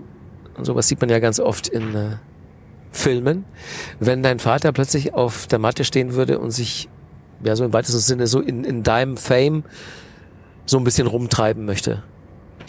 Ja, also ich gehe mal davon aus, dass nicht passiert, weil das hätte dann ja auch nicht jetzt durch 1990, sondern auch durch den ganzen Erfolg vorher schon hätte passieren können. ne? Das hätte ja, Ja. auch schon dann nach nach DSDS oder nach nach äh, Musik sein oder nach unter meiner Haut oder Feuerwerk. Es gab ja viele Anhaltspunkte, wo man mich hätte hören und sehen können, äh, Ja. wo man sich hätte melden können. Also ich glaube nicht, dass das jetzt durch durch so ein Album oder so einen persönlichen Song nochmal passiert. Aber ich weiß nicht, wüsste gar nicht, wie ich damit umgehen soll, wenn auf einmal jemand ankommt und sagt, ähm, ich möchte jetzt ein Stück vom Kuchen abhaben oder sowas oder oder gibt es jetzt was zu holen oder so mit solchen Gedanken geht man ja mit Men Menschenverstand nicht an andere Leute ran. Aber man hört das natürlich ganz oft, dass es passiert, ne, in Filmen oder so, dass er, oder von anderen Künstlern, dass da auf einmal Familienmitglieder kommen und, und dann irgendwie, ja, finanziellen, finanzielle Vorteile Frag mal. Bushido, das müssen noch nicht mehr Blutsverwandte sein. Da kommt, kommt dann irgendein Geschäftsmann Ja. und sagt, Ich finde es leider ganz, ganz traurig, dass, dass das Geld sowas macht, ne? dass das Geld die Macht hat, Menschen zu sowas zu bringen oder so zu verändern oder ähm, ja, Familien auseinanderzutreiben, Familien dann aus, aus finanziellen Vorteilen zusammenzuschweißen. Also es ist schade, dass klar das Geld wichtig ist, ist natürlich klar, dass man das zum Leben braucht, aber dass es so viel Macht hat, ist finde ich mal ein bisschen unheimlich. was hast du für ein gruselig. Verhältnis zum Geld? Wie gehst du mit dem, was du jetzt äh, dir erspart hast, um? Ich bin froh, dass meine Mom da ist. Die ist bei mir angestellt und macht meine Buchhaltung und meine ganzen äh, Steuern. das ist natürlich praktisch. Genau, die habe ich vor ähm, vor drei Jahren, glaube ich, haben wir es gemacht, dass sie Geschäftsführerin von meiner Firma geworden ist. Und ähm, das ist sehr praktisch, weil du glaubst gar nicht, was ich für einen Anschluss bekomme, wenn ich Geld ausgebe. Also wirklich unfassbar. Und dann auch die ganzen Belege abgeben, sonst gibt's richtig auf die Finger. Genau. Und dann, wenn Bewirtungsbeleg nicht, Beleg nicht ausgefüllt ist, dann kriege ich den direkt wieder zurück, kriege einen Kugelschreiber hin und fülle den jetzt auch aus. Ne? Das ist nicht von wegen, schick den irgendwann zurück, sondern du wirst den jetzt ausfüllen, weil ich brauche den für diese Monatsabrechnung. Das ist geil. Und die macht das alles ganz gut so. Und da ist natürlich dann, ähm, klar, kriege ich natürlich, äh, wenn ich unterwegs bin und ich habe ein paar Schuhe vergessen oder so, da brauche ich jetzt zum Beispiel, ich habe jetzt hier gerade Vans an, die ich mir ähm, gestern besorgt habe, weil ich Schuhe brauchte für einen, für einen Greenscreen-Dreh heute, die gesagt haben, keine, keine hellen Schuhe. Ja. Und dann habe ich für 80 Euro Vans gekauft und da wird man natürlich dann spätestens morgen eine SMS kommen, wenn meine Mama die Buchhaltung macht, aber heute wahrscheinlich noch. Beleg. Normalerweise kommt das immer, nee, nicht nur Beleg, sondern Vincent, du hast fünf Paar Vans zu Hause. Warum muss ich jetzt schon wieder ein neues Paar Vans haben? Ach, die Ansagen gibt's auch noch? Ja, klar. Ah. Fünf Paar sind nicht so viel. Aber es ist ja fünfmal der gleiche Schuh. also, ne, das ist ja, das ist dann noch unverständlicher für eine Mama, dass man dann fünf Paar, fünfmal den gleichen Schuh hat. So, aber klar, ich ziehe natürlich auf der Bühne mal an und das ist natürlich ein viel getragener Schuh von mir, aber ich habe auch uns, ich habe wirklich, wirklich viele Sneaker, die man mittlerweile ja auch ich bekomme von Adidas manchmal so Pakete, so zu Ostern oder so mal ein paar Schuhe oder so geschickt und geschenkt, ähm, wo ich mich super drüber freue. Und dann ist das natürlich noch weniger Verständnis dafür da, wenn ich dann Geld mir für ein paar Adidas-Schuhe ausgebe, Ja. wenn die sagt, du bekommst doch eh ab und zu welche geschickt. Warum musst du jetzt nochmal 100 Euro für ein paar Adidas-Sneaker ausgeben? Das kann doch nicht wahr sein. Als du mit deiner Mama shoppen gegangen bist, als du noch klein warst, war das immer ein großer Kampf, dass du die Sachen bekommst, die du möchtest? Ja. Aber das liegt auch also viel daran, dass wir aus einem Haushalt kommen, wo, glaube ich, klar, alleinerziehende Mama, ne? Kein Papa da, der irgendwie Ja. Un- Unter- Unterhalt zahlt und dann ähm, ist natürlich jetzt auch nicht so viel Geld da zum, zum Shoppen gehen. Also ich kannte Shoppen gehen gar nicht so richtig, als wir gehen jetzt mal wirklich irgendwie einkaufen. Ich habe immer um meine Skateschuhe gebettelt, die ähm, damals 60 Euro gekostet haben und die haben, habe ich so schnell, die hatten so schnell Verschleiß, dass ich mal richtig Ärger bekomme oder dann mir manchmal mit Sch- Schuhkleber die Löcher wieder zugeklebt habe, damit ich weiter skaten konnte Ja. weil das einmal, damals einfach nicht möglich war so. Ähm, und für mich ist gerade, glaube ich, der größte finanzielle Freiraum, den ich habe, ist, dass ich, dass ich halt reisen kann und dass ich halt einfach mit dem Auto, erstmal, dass ich ein Auto halt haben kann, das hatte ich früher auch nie. Ich habe erst seitdem ich Musik mache, ein eigenes Auto, ähm, weil ich vorher mir auch keins leisten konnte. Und ich kann halt einfach, also ich weiß, das ist mal froh, dass ich halt tanken kann. Ich kann einfach, ich kann nachts um vier losfahren zum Kumpel und kann zweimal auf der Strecke tanken wo wir auch Ärger bekommen, weil ich dann, also ich habe, glaube ich, das, ich glaube, der größte Posten, den ich im Monat ausgebe, ist, ist meine Tankrechnung. ähm, ja, aber das ist so und dass man halt im Restaurant irgendwie essen kann. Das ist halt für mich auch. Ich kann koche ja selten zu Hause, sondern gehe ja natürlich sehr viel essen, weil ich nie zu Hause bin und bestelle mir natürlich abends im Hotel Essen und da geht natürlich dann viel Geld auch irgendwie für Essen drauf. Ich glaube, Essen und Sprit sind so die größten Geldfresser bei mir gerade.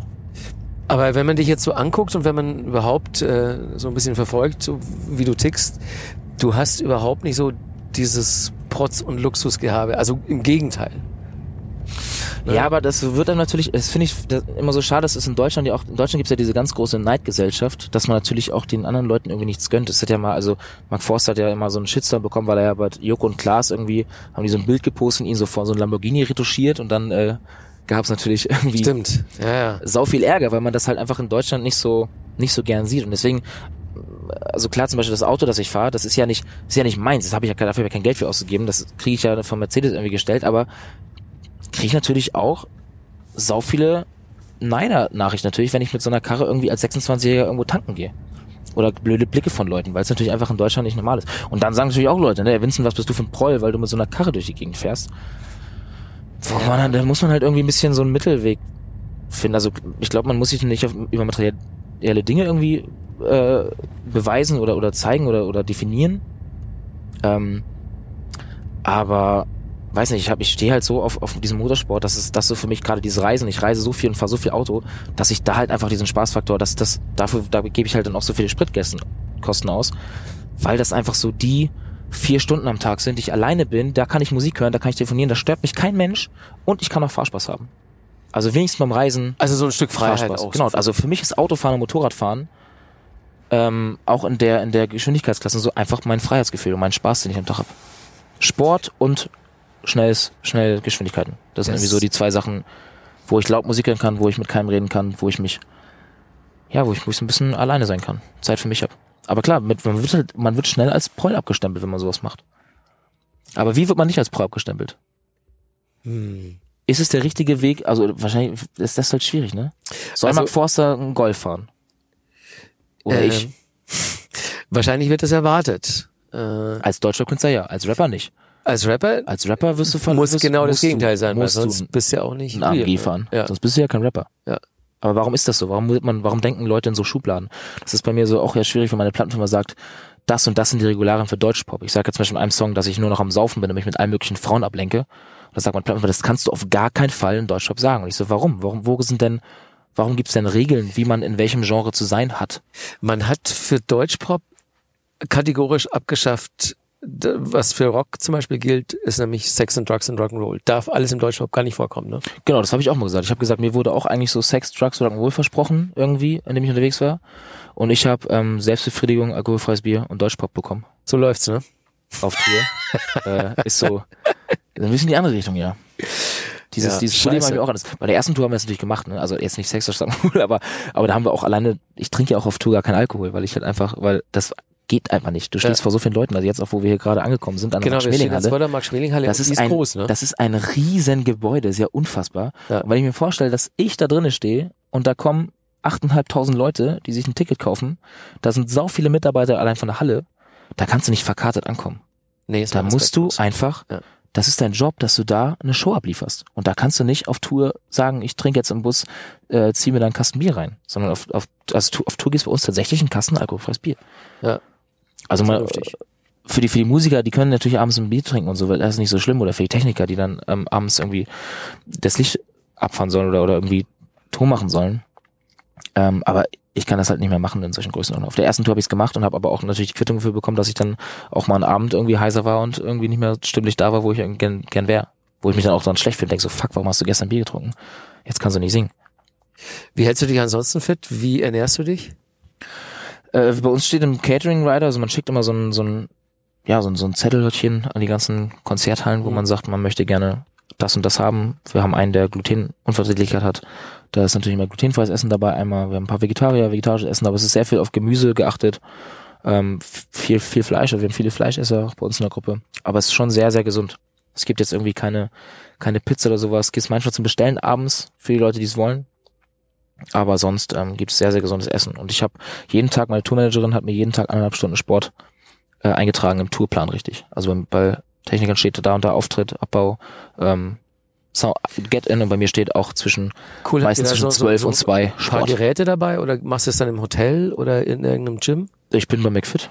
Okay, und da kannst du überall einchecken. Du seit 24 Stunden auf. Ja. Und kannst mit deiner Karte in jeder Stadt hingehen. Das gibt's mittlerweile auch fast in jeder Stadt. Ja. Da gehe ich dann entweder vor rein, manchmal gehe ich auch nach dem Konzert noch rein. Da ist dann so, weil hast du, du bist noch so auf Strom, da kannst du noch mal eine Stunde dich austoben gehen. Aber kannst du da wirklich hingehen und Sport machen, ohne ungestört, Ja. also ungestört? Ja, ja. Also erstens rechnet da keiner mit. Das ist, glaube ich, im McFit rumturne. Stimmt. Ähm, Vor allen Dingen in irgendeiner Stadt, ne? ja, du bist ja auch mal, das ist ja, Ja. nicht so, dass, du- dass ich mein Heim-McFit habe, wo ich dann äh, jeden Abend bin, sondern ich bin ja wirklich dann so random in irgendwelchen Städten zu irgendwelchen Uhrzeiten in irgendeinem McFit. Ja. Und meistens mache ich das auch so, dass ich dann nicht so die Stoßzeiten gehe. Also ich gehe jetzt nicht 18, 19 Uhr so zur Arbeitsstoßzeit, Okay. wo alle hingehen, sondern mal entweder mittags dann oder halt spät nachts um 22 Uhr, 23 Uhr, 2 Uhr manchmal nachts. Und ähm, aber da ist auch irgendwie, glaube ich, ich weiß nicht, ob da, ob da auch gibt natürlich einige Leute, die damit ein Selfie machen, aber so, ich glaube, das ich will jetzt auch gar nicht auch an Schubladen denken, aber das Grundklientel, was ich da so sehe, hört, glaube ich, eher Deutschrap. Ja.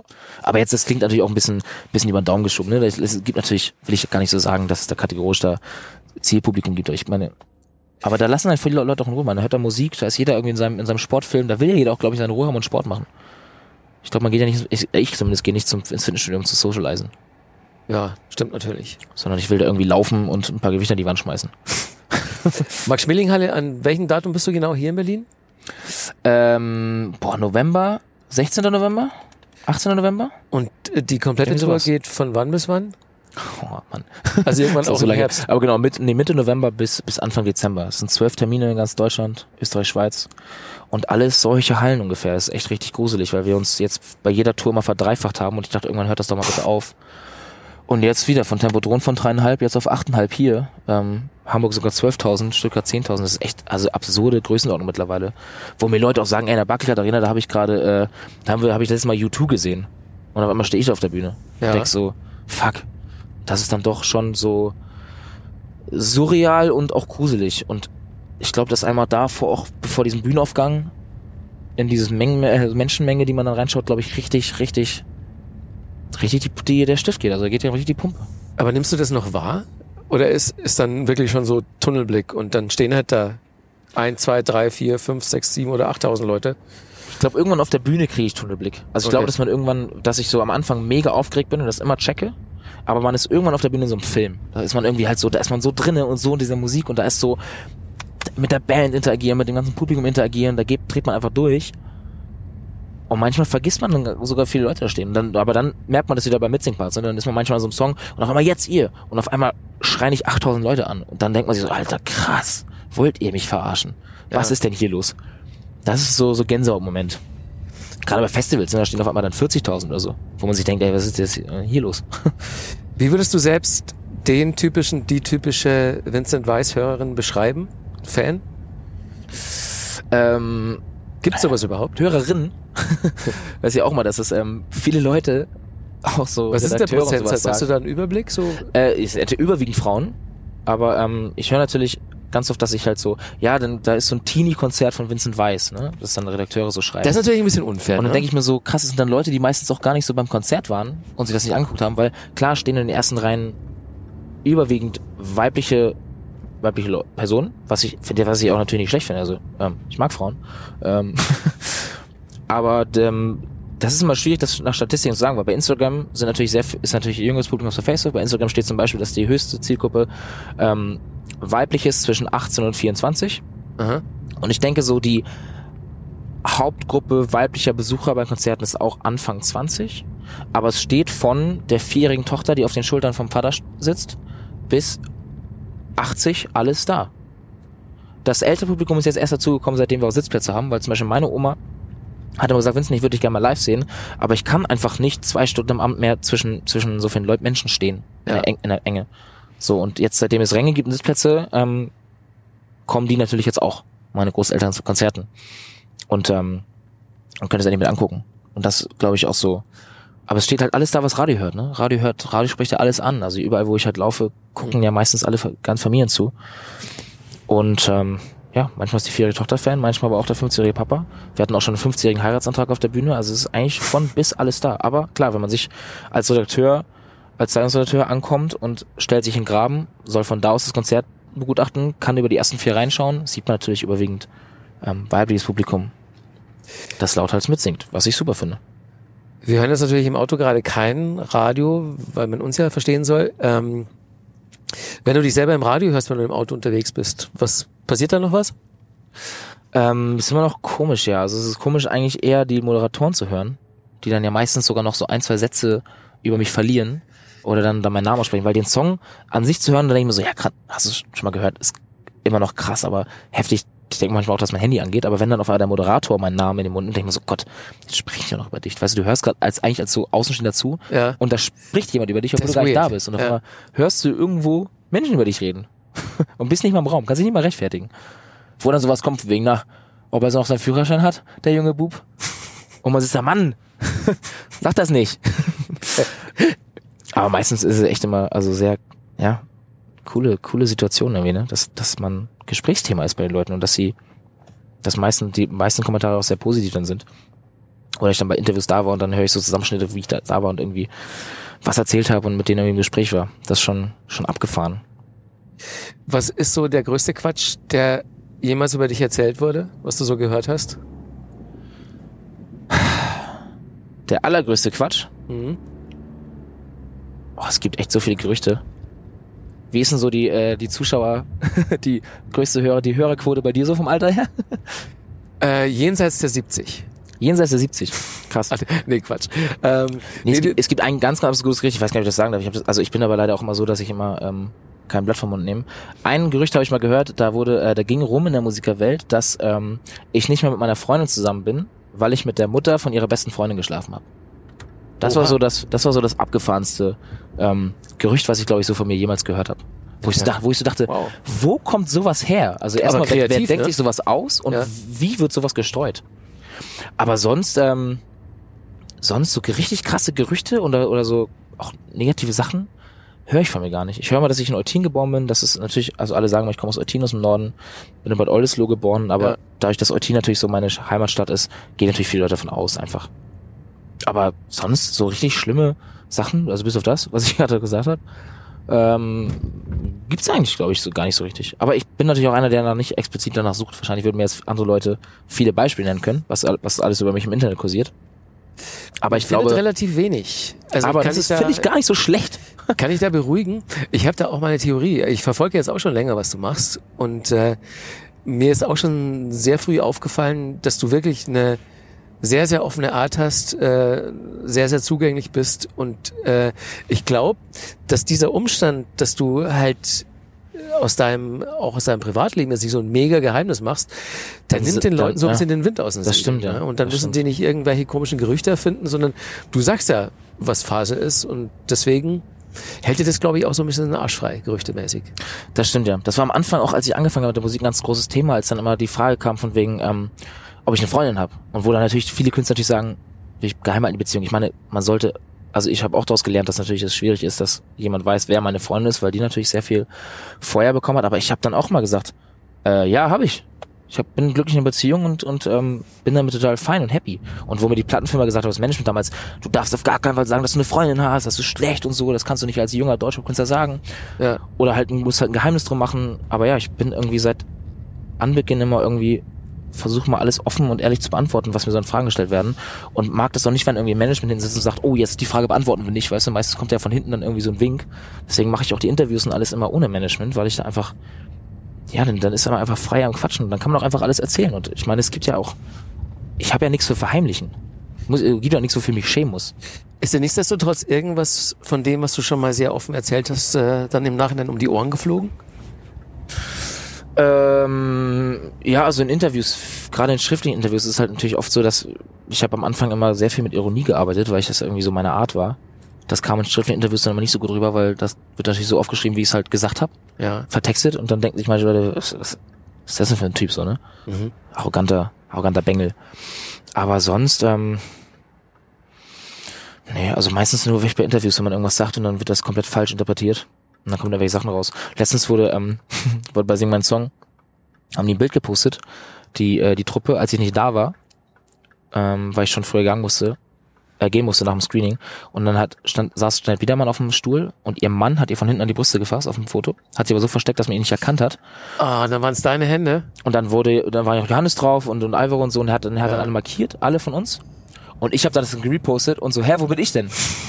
Da bleibt nur eins, ne? Und dann, und dann kam tatsächlich ein Zeitungsartikel drauf, dass ich ein perverses Schwein bin, weil ich Janet Biedermann von hinten auf dem Foto, auf dem offiziellen Foto, was gepostet wird, hinten an die Brüste greife. Alter. Wo ich so denke, krass, dass aber Leute dann auch, ne, die sagen dann immer redaktionelle Freiheit, aber dann solche Unwahrheiten streuen, das finde ich dann immer schon so schwierig. Weil alles, was ich im Interview sage und was ich so erzählen kann, kann man das natürlich streuen, aber so sich was dazu dichten, aus eigenen Gedanken, von wegen, ach, muss er ja sein, Ja. Das finde ich schon hart dann so, dass man mich dann als perverse Sau dahin stellt, obwohl ich das nicht mal, wie das nicht mal war, obwohl es ihr Mann war, der das äh, sich dann Spaß gemacht hat. Ja, Frechheit. Das ist schon dann immer so schwierig, aber ich glaube, das sind so Sachen, mit denen man irgendwie, ja, entweder muss man drüber lachen, das belächeln, das sich nicht zu ernst nehmen. Also ich bin eh so, dass ich negative Kritik. Ich bin immer für konstruktive Kritik immer sehr gern zu haben. Aber viele von diesen negativen Kritiken, die ja so anonym im Netz passieren, die man immer so liest, Kundenrezensionen von Alben oder so. Da kannst du ja bei iTunes als nennst dich ABC und Ja. schreibst da ein, ein Hassgewitter los, weil es dir ja niemand anprangern kann, ne? wo ich mir denke, ey krass, würde der, die Person, wenn die das zu mir auch ins Gesicht sagen würde, alles cool. Aber ich wette, 99% der Leute, die sowas ins Internet schreiben, würden, wenn die vor mir stehen oder vor den Leuten, wie sie schreiben, kein Wort rausbekommen. Kannst du schwer von ausgehen, ja. Äh, wie gehst du überhaupt so mit Hate um? Liest du die Kommentare bei YouTube? Liest du alles, was bei Instagram reinkommt? Und bist du dann so, dass du bei miesen Sachen auf Durchzug schalten kannst? Ähm, ja. Also ich, also ich lese halt natürlich viele Kommentare von mir. Ähm, und tatsächlich gibt es da auch, wie bei diesen ganzen Gerüchten, relativ wenig irgendwas, ich finde, wo so richtig, wo so richtig abgehatet wird. Weißt du, diese klassischen Sprüche, die, ähm, die ganzen, die viele Fans einfach, oder viele Deutschpop-Hasser einfach unter, unter so ein Video schreiben, so das klassische, du bist so eine Deutschpop-Schwuchtel. Ähm, Ja. Das nimmt man ja gar nicht, also es ist ja keine, kein Hate, mit dem ich irgendwie was anfangen kann, weil das ja einfach nur Quatsch ist, was, was da Leute runterschreiben. 16-jährige pubertierende Jungs, die das cool finden. Ähm, und dann, ja, dann doch eher die Musikrichtung feiern, wo äh, Koks, Nutten und 500 PS Autos verherrlicht werden. Aber sonst, ähm, wie gesagt, mit konstruktiver Kritik gehe ich super um, finde ich, finde ich auch super, aber diese ganzen Hate-Nachrichten, klar stören die einen schon irgendwie mehr oder man nimmt sich, man nimmt die immer mehr wahr als, als positive Nachrichten. Ich weiß gar nicht, warum das so ist, warum man, man liest zehn gute Kommentare und dann bleibt man aber beim elften, der negativ ist, Mhm. hängen und liest dann wieder fünf gute, aber man hat dann immer noch diesen negativen im Kopf. Weil es natürlich aber auch natürlich blöd ist, über ein sowas Negatives zu lesen, ne? Warum mag ja, glaube ich, keiner. Keiner will, will sich irgendwas Schlechtes, glaube ich, lesen. Ja, ich meine, ich beneide dich, wenn du dir da ein dickes Fell schon äh, zugelegt hast. Ähm, Aber glaube ich nur, weil das meiste so absurd ist. Weil du so manchmal so denkst, so, das, warum schreiben solche Leute das? Ja, das Ding ist ja, ich meine, du gibst ja sehr, sehr viel von dir persönlich, wenn du solche Musik machst und äh, dann auch noch diese Texte dazu schreibst. Und es ist ja, ähm, wenn dann so ein Hate-Kommentar irgendwo steht, dann ist es ja auch wirklich, dass man dich persönlich angreift, weil du butterst ja da Herzblut ohne Ende rein. Und ähm, tut doch weh, oder? Ja. Ja, ich habe letztens ganz viel ähm, Kommentare bekommen über einen, einen äh, Pulsbericht über mich. Da wurde so ein Video gedreht, 20 Minuten lang, ähm, wie gefährlich die Vincent Weiss Musik ist heutzutage. Und dann habe ich mir, habe ich mir jetzt lang, lang nicht angeguckt, jetzt habe ich das letztens geguckt mit einem Freund zusammen. Und da ging es darum, dass ich in Kaum erwarten, in meiner neuen Single, irgendwie ähm, davon träume und den Wunsch habe, ja irgendwie Haus, Kind und, und äh, Frau und Garten zu haben. Ja.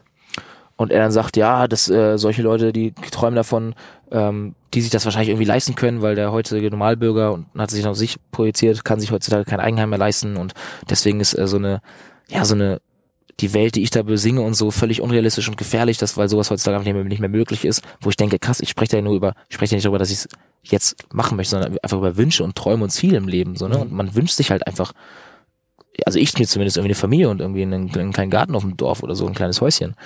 Und ähm, der gleiche Typ findet es aber gut, dass, äh, dass sich die anderen Leute, wie gesagt, dass sich dann, ist dann so ein Deutschrap-Fan und findet es da geil, dass irgendwie die Achtjährigen auf dem Schulhof äh, Koks, Nutten und, und solche Songs mitrappen können. Wurmt dich das, dass äh, Deutschpop so äh, gebasht wird? Ähm, nee, eigentlich nicht. Weil, weil ich mache die Musik ja nicht für die Leute, die das bashen oder die, die Deutschrap mögen, ne? Deutschrap-Leute, Deutschrap-Fans sollen Deutschrap hören oder natürlich gibt es auch Überschneidungen, dass man das gut kombinieren kann.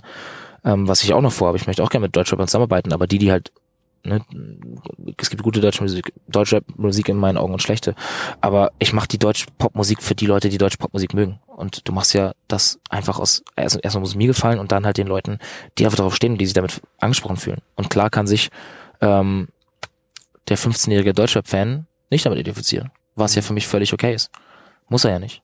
Aber es ist jetzt nicht so, dass du ähm, das Gefühl hast, so, hey, eigentlich bin ich auch ein ganz cooler, entspannter Typ, äh, könnt ihr mich mal so in der Hinsicht wahrnehmen und nicht nur äh, über irgendwelche Klischees?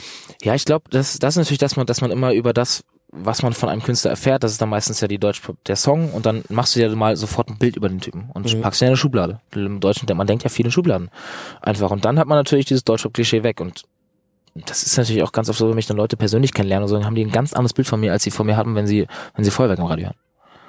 Und ähm, ja, ist ja aber auch, glaube ich, verständlich. Leute sind ja, glaube ich, nie so ganz genau so, wie man sie von, von einem Song oder so hört. Du kannst ja nicht denken, dass du jemanden kennst oder so, wenn du einen Song hörst. Klar, wenn sich jetzt meine Fans, die kennen mich natürlich sehr gut, weil die hören sich solche Interviews an und können mich dann besser kennenlernen und kennen mich auf der Bühne. Die haben ein Bild von mir, ein komplettes. Aber jemand, der mich nur aus dem Radio hört von zwei Songs oder so und der dann denkt, okay, das ist so ein, so ein, ja, so ein 0815 Deutschpop-Typ, über den habe ich jetzt genau das Bild, was ich über alle Deutschpop-Künstler habe, weil man alle über einen Kamm schert. Ja. Das ist natürlich schade. Aber wie gesagt, das ist dieses Schubladendenken, aus dem man vielleicht ein bisschen, bisschen raus sollte und nicht alle immer sofort verurteilen sollte und in eine Schublade stecken sollte, sondern sich, ja, wenn man sich, wenn man die Leute urteilt, sollte man sich auch wirklich ein Bild über die machen oder die kennenlernen und nicht einfach so schnell vorurteilig handeln. Also ich kann mir vorstellen, dass viele Leute, die sich ein bisschen mit dir auseinandersetzen und Interviews gucken, hören, lesen, ähm, so ein bisschen von diesem Klischee-Ding runterkommen und sich denken so, hey, guter Typ, ich muss die Musik nicht rauf und runter hören Tag und Nacht, aber ähm, der geht schon in Ordnung. Das schreiben mittlerweile auch tatsächlich viele, seitdem ich so eine Promoreise mache und Interviews mache, schreiben ganz viele, hey, ich habe ähm, dich in einer Talkshow gesehen, ein Interview, bist echt ein dufter Typ, deine Musik ist aber gar nicht mein Ding. Mhm. Und da ich mir so, ja, ist doch, ist ja auch völlig, das ist doch aber geil. Ne, man kann ja trotzdem, ich kann ja trotzdem irgendwie ein dufter Typ sein oder halt normal sein oder viele Ja. Leute umgänglich sein. Aber ich muss natürlich nicht 80 Millionen Menschen in Deutschland mit meiner Musik begeistern können. Also es gibt natürlich ja unterschiedliche Geschmäcker, das ist ja auch gut so. Aber das finde ich dann geil, wenn die Leute sagen, okay, ich habe ein Interview angehört, finde ich cool, aber ich mag deine Musik nicht. Mhm. Ich sag, ist doch gut. Anstatt zu sagen, ich mag deine Musik nicht, deswegen finde ich auch als Typ kacke. Obwohl ich dich gar nicht kenne. Was das war, das ist ja eigentlich der, Genau, das, was die meisten Leute machen. ja, so sieht's aus. Die sagen, ich mag deine Musik nicht, also mag ich dich auch nicht. Weil du vorher äh, im Zusammenhang mit diesem Foto Sing meinen Song erwähnt hast, ähm, das ist natürlich eine Riesennummer für einen Künstler, da teilnehmen zu können. Ähm, abgedreht ist es wahrscheinlich schon, oder? Genau, das wird schon äh, Februar abgedreht, Ende Februar, wir sind Anfang März wiedergekommen. Das war schon krass abgefahren. Also für mich als als Youngster, ich war zwar nicht der Jüngste, aber der mit der jüngsten Karriere. Ja. Sonst sind da ja viele Leute mit einer, die eine Wahnsinnskarriere aufzuweisen haben. Mhm. Oder schon auch, ne, viele Künstler waren ja auch schon Ewigkeiten weg und starten jetzt wieder durch mit neuer Karriere. Und ähm, ja, krass für mich mit solchen Künstlern auf der Bühne zu stehen, weil die meisten kenne ich, so ein Milo, den habe ich, da war ich 13, 14, da lief der bei mir im Fernsehen und im Radio rauf und runter. Und das war für mich so ein unerreichbarer internationaler Superstar. Mhm. Auf einmal singt er meinen Song. Das ist schon, das war schon eine, eine sehr, sehr krasse Situation für mich, dass dann solche Leute auf einmal auch Freunde werden, ne? Dass so Milo mir dann schreibt bei WhatsApp so, ey, komm doch mal vorbei nach LA zu mir nach Hause, ähm, lass mal eine Woche einfach abhängen. Ja, alles klar. Das ist cool. Können wir machen. ähm, stimmt das Klischee? Also jeden, den ich bis jetzt äh, interviewt habe, der da mitgemacht hat, der hat gemeint, es wird viel gesoffen und viel geheult. Äh, ich bin sehr, nee, ich bin nicht sehr nah am Wasser gebaut, wollte ich sagen. Ich bin sehr nah am Wasser gebaut. Ich komme irgendwie aus dem Norden und bin sehr für mich so ein in mich kehrender Typ. Also ich bin, ja, ich, ich, ich könnte mich gar nicht mehr dran erinnern, weil ich das letzte Mal so richtig geheult habe. Ja. Aber es wurde, es waren viele Tränen und auch viele Situationen, wo man halt wirklich nah an den Tränen war und dann, bis sie- man sich wirklich, also ich muss mich wirklich zusammenreißen, nicht Lust zu heulen, obwohl man es natürlich halt auch hätte einfach laufen lassen können. Mhm. Aber ähm, ja, da bin ich einfach so ein Typ, der nach innen geht und mit dem Trinken ist, ja, geht schon. also da sind natürlich viele Getränke, man hält sich natürlich auch ein bisschen im Rahmen, weil man natürlich auf die Bühne noch muss und singen muss. Aber man trinkt da, man wechselt sich zwischen Gin Tonic, Bier und einem Ingwertee ab. Okay. Wart ihr auch Heitauchen und so, bisschen Animationsprogramm in Südafrika? Einmal ja. Kurz Okay. bevor die ganze Sendung losging, gleich beim Kennenlernen, sind wir alle Heitauchen gewesen. Was nicht ganz so praktisch irgendwie war, weil man äh, aufs, auf dem offenen Wasser war, arschkalt, das Wasser natürlich arschkalt, dann Mhm. mit kalten, nassen Haaren wieder die Rückfahrt. Null Sicht wahrscheinlich. Und äh, genau, null Sicht. Also man konnte schon ein bisschen was sehen. Ein paar kleine Kopperhaie waren da, die waren so 1,50, 2 Meter. Mhm. Aber viel Schnupfen am nächsten Tag auf jeden Fall. Bei der Sendungsstart dann. Das bringt's ja dann. Ja. Das hätte man vielleicht am Ende der Sendung machen müssen, vielleicht für den nächsten, Ja. fürs nächste Jahr. Ja. Ja, Mensch, Vincent, wo geht denn dann die Reise hin jetzt mit dir? Also das äh, geht ja wirklich so steil nach oben, die Kurve. Ey, ich mache mir darüber gar nicht mehr. Ich finde das ja schon so. Wie gesagt, das sagen ja auch alle mal, ne? die Karriere ging ja so steil hoch und ich habe mir früher mal gesagt, ich möchte irgendwann mal, wenn ich, wenn ich erfolgreich bin, ähm, in Hamburg bei mir in der Heimat in Dock spielen oder in der großen Freiheit. Das sind so 1500er Läden. Ja. Das war dann vorm ersten Album, bevor das rausgekommen ist, bei der zweiten Tour, wo nur, wir nur zwei Singles hatten, haben wir das schon gespielt. Und ab, als das passiert ist, habe ich gesagt, ey, ganz ehrlich, ich will mir gar nicht keine Ziele mehr setzen, weil die in so einer Rekordgeschwindigkeit erreicht werden, dass ich, äh, dass ich es richtig gruselig finde. Äh, Wir spielen in Hamburg jetzt in der Barclaycard Arena, das ist so die größte Halle, die man spielen kann. Das ist für Ja. mich einfach, da spielt man eigentlich am Ende der Karriere, wenn man, das alles erreicht hat. Und wir sind beim zweiten Album, also ich will da gar nicht drüber nachdenken. Ich lasse alles auf mich zukommen. Ich bin sehr, sehr gespannt, was nach Singen mein Song, also nach der ganzen Staffel, wenn alles fertig ist, passiert und was, noch passiert, was mit dem dritten Album ist, was, was alles so noch musikalisch abgeht, wie sich überhaupt der ganze Musikmarkt jetzt erstmal entwickelt, was passiert mit CDs, was passiert mit Streaming, was geht ab in der Welt, das wandelt sich aber auch sehr schnell. Aber ich hoffe, dass ich noch lange Musik machen kann und die Leute noch Bock auf mich haben. Weil das kann man ja auch nicht planen. Es kann ja genauso schnell, wie es bei mir hochging, kann ja auch in zwei Jahren einfach gar keiner mehr Bock auf mich haben und nie mehr was von mir hören wollen. Mhm. Kann auch passieren. Und dann wird studiert oder Plan B geschmiedet. Aber bis dahin auf jeden Fall Mucke machen. Aber Papa willst du auch werden? Also es ist ja noch eine Menge im Genau. Leben. Das so. ja, wenn es mit der Musik nicht klappt, dann Ja. schwängere ich Frauen. Ja, okay. Nein, Gott, das wäre die Überschrift zum, zum, zum Podcast. Nein, aber klar, es gibt natürlich viele Sachen. Ich wollte immer Kindergärtner werden, ich wollte Logopädie studieren oder ähm, ich mache jetzt gerade nebenbei äh, eine Fitnesstrainer-Lizenz als Fernstudium, Auch noch. die ich so, ja, weil ich immer auf Tour denke, du bist, du machst 18 Stunden am Tag Mucke und hast mit Musik zu tun mit Leuten. Ja. Man braucht irgendwas, wo man so einfach was anderes macht. Einfach was, was Frisches für den Kopf. Und da ich halt am Tag eh dann Sport zu Sport gehe, warum dann nicht das, was ich praktisch mache, auch noch theoretisch ein bisschen festigen? Stimmt eigentlich. Das ist eigentlich der einfache Weg. Und hab, jetzt habe ich, dann hab ich noch eine B-Lizenz Ende des Jahres. Damit kann man dann schon mal ein bisschen als freier Fitnesstrainer arbeiten. Dann kann man nicht noch eine Weiterbildung machen zur A-Lizenz, dann kann man eigentlich Fitnessstudio aufmachen. Vielleicht machen wir das auch irgendwann. Ich trainiere gerade meine Tourmanagerin. Mit der gehe ich auch jetzt gleich zum Sport. Was du machst, ja, wir stehen jetzt äh, vor dem Büro deiner Tourmanager, Tourmanagerin in Genau. Berlin, Prenzlauer Berg. Genau, jetzt werden gleich noch ein paar Interviews gemacht und ein bisschen organisatorisches und dann gehen wir zusammen zum McFit. und äh, ich habe leider einen kleinen Nervenrücken. Ich kann heute nicht, nicht, heute nicht so viel bewegen, aber ich mache das gerade auch so, dass ich wirklich sie ein bisschen die Wilde trainiert werden und ähm, ja, ich mache das schon ein bisschen paar Jährchen und deswegen kann ich ihr dann ganz gut, ganz gute Grundlagen zeigen. Aber Programm, merke ich schon, bleibt straff. Ähm, du spielst ja jetzt auch noch Festivals im Sommer, oder? Ja, genau, geht jetzt, also ich, äh, morgen, morgen äh, spiele ich in der Schweiz. Ach scheiße, ist ja Zeit- zeitversetzt. Ähm, Zeitversetzt, aber Sommer ist auch Sommer ist voll, gebucht. ja, genau, genau. Bis Ende, äh, bis Ende, Mitte Dezember, vielleicht sogar bis Ende Dezember ist alles voll. Das ist noch gerade eine Frage, ob wir noch ein Projekt noch im Dezember noch reinschieben. Warum nicht, ne? Kann man ja noch mal. ist ja noch viel Zeit. Ähm, nee, aber es ist echt krass. Also so ein Pensum wie die letzten Jahre möchte ich irgendwie vermeiden, weil die 350 50 Tage im Jahr, als ich das gemacht habe, war ich Ende des Jahres echt davor zu sagen, ey, ich schaff das nicht, körperlich auch, Ja. weil es wirklich so anstrengend war und ich kurz irgendwie vom Burnout stand. Meine Mutter das nicht gut fand, weil ich auch ja unangenehm wurde. Ich, man konnte mich nicht mehr erreichen. Ich habe auf wenig E-Mails noch geantwortet, weil ich noch arbeiten war. Man konnte auch vieles zu Hause organisatorisch und auch buchhalterisch nicht fertig bekommen. Also es war schon war schon sehr sehr stressig und jetzt versuche ich das gerade so ein bisschen mit dem Privatleben auch in Einklang zu geben, dass ich sage, ich möchte auch einfach mal zwei Tage im Monat wenigstens Zeit für meine Freunde haben. fair enough, zwei Tage. ist ja so irre viel. Ja. Ja, und das ist schon, das war letzte, die letzten Jahre unrealistisch. ja ist krass. Meine Freunde haben mich eingeladen zum Geburtstag. Ich habe gesagt, ich kann nicht kommen. Meine Schwester, seit drei Jahren war ich nicht auf dem Geburtstag meiner kleinen Schwester. Da Ja. musste ich jetzt den Termin im nächsten Jahr, wo- den 16. Geburtstag, musste ich jetzt schon blocken, damit ich da keinen Termin habe. Und soweit plant man ja auch leider nicht im Voraus mit dem Privatleben zumindest nicht. Beruflich ja, aber Ja. jetzt müsste ich mir rein theoretisch schon Gedanken machen, wann möchte ich 2020 meine Freunde sehen, habe ich das im Kalender blocke, damit da keine Bookings oder, oder Fernsehshows oder reingetragen werden. dann ist es zu viel. Spätestens dann. Ja. Ja, also wenn ich mir was wünschen dürfte für dich, ist ähm, auf jeden Fall fahr vorsichtig. Mache ich ja. Mein Bleib Opa sagt immer, gesund. fahr nicht so schnell, er fahr nie schneller, als ein Schutzengel fliegen kann. Genau, das sagen, äh, meine Familie sagt das auch immer. Ähm, genau, bleib gesund. Ähm, finde irgendwie eine coole Frau, die vom Himmel fällt, werd irgendwann Papa und äh, bleib so wie du bist. Dankeschön, mache ich. Ich meine, wir werden uns wahrscheinlich zwischendurch nochmal auf Klar, oder anderen Verstand das. Da wird natürlich du kontrolliert. die, Zwischen, Klar. Zwischenschritte abfragen. Ich werde es verfolgen. Welche logisch. Punkte sind erreicht? Woran Ja. müssen wir noch arbeiten? Check, check, check. ja, nee, aber es hat mich sehr, sehr gefreut, äh, dass wir uns endlich mal unterhalten konnten, ausführlich. Ja, mich auch. Vielen Dank auch für die, für die schöne Fahrt.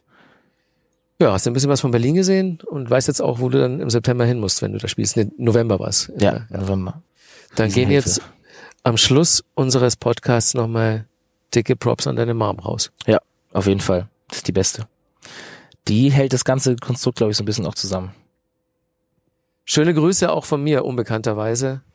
Von Bis- mir auch. Bis Tadellos, was hier bei mir im Auto saß. Dankeschön. Vincent, Vielen Dank. dann alles Gute. Dankeschön. Bis zum nächsten Mal. Vielen Dank für die schöne Zeit und bis zum nächsten Ich Mal. habe zu danken. Bis zum nächsten Mal. Auf Wiedersehen. Ciao, ciao.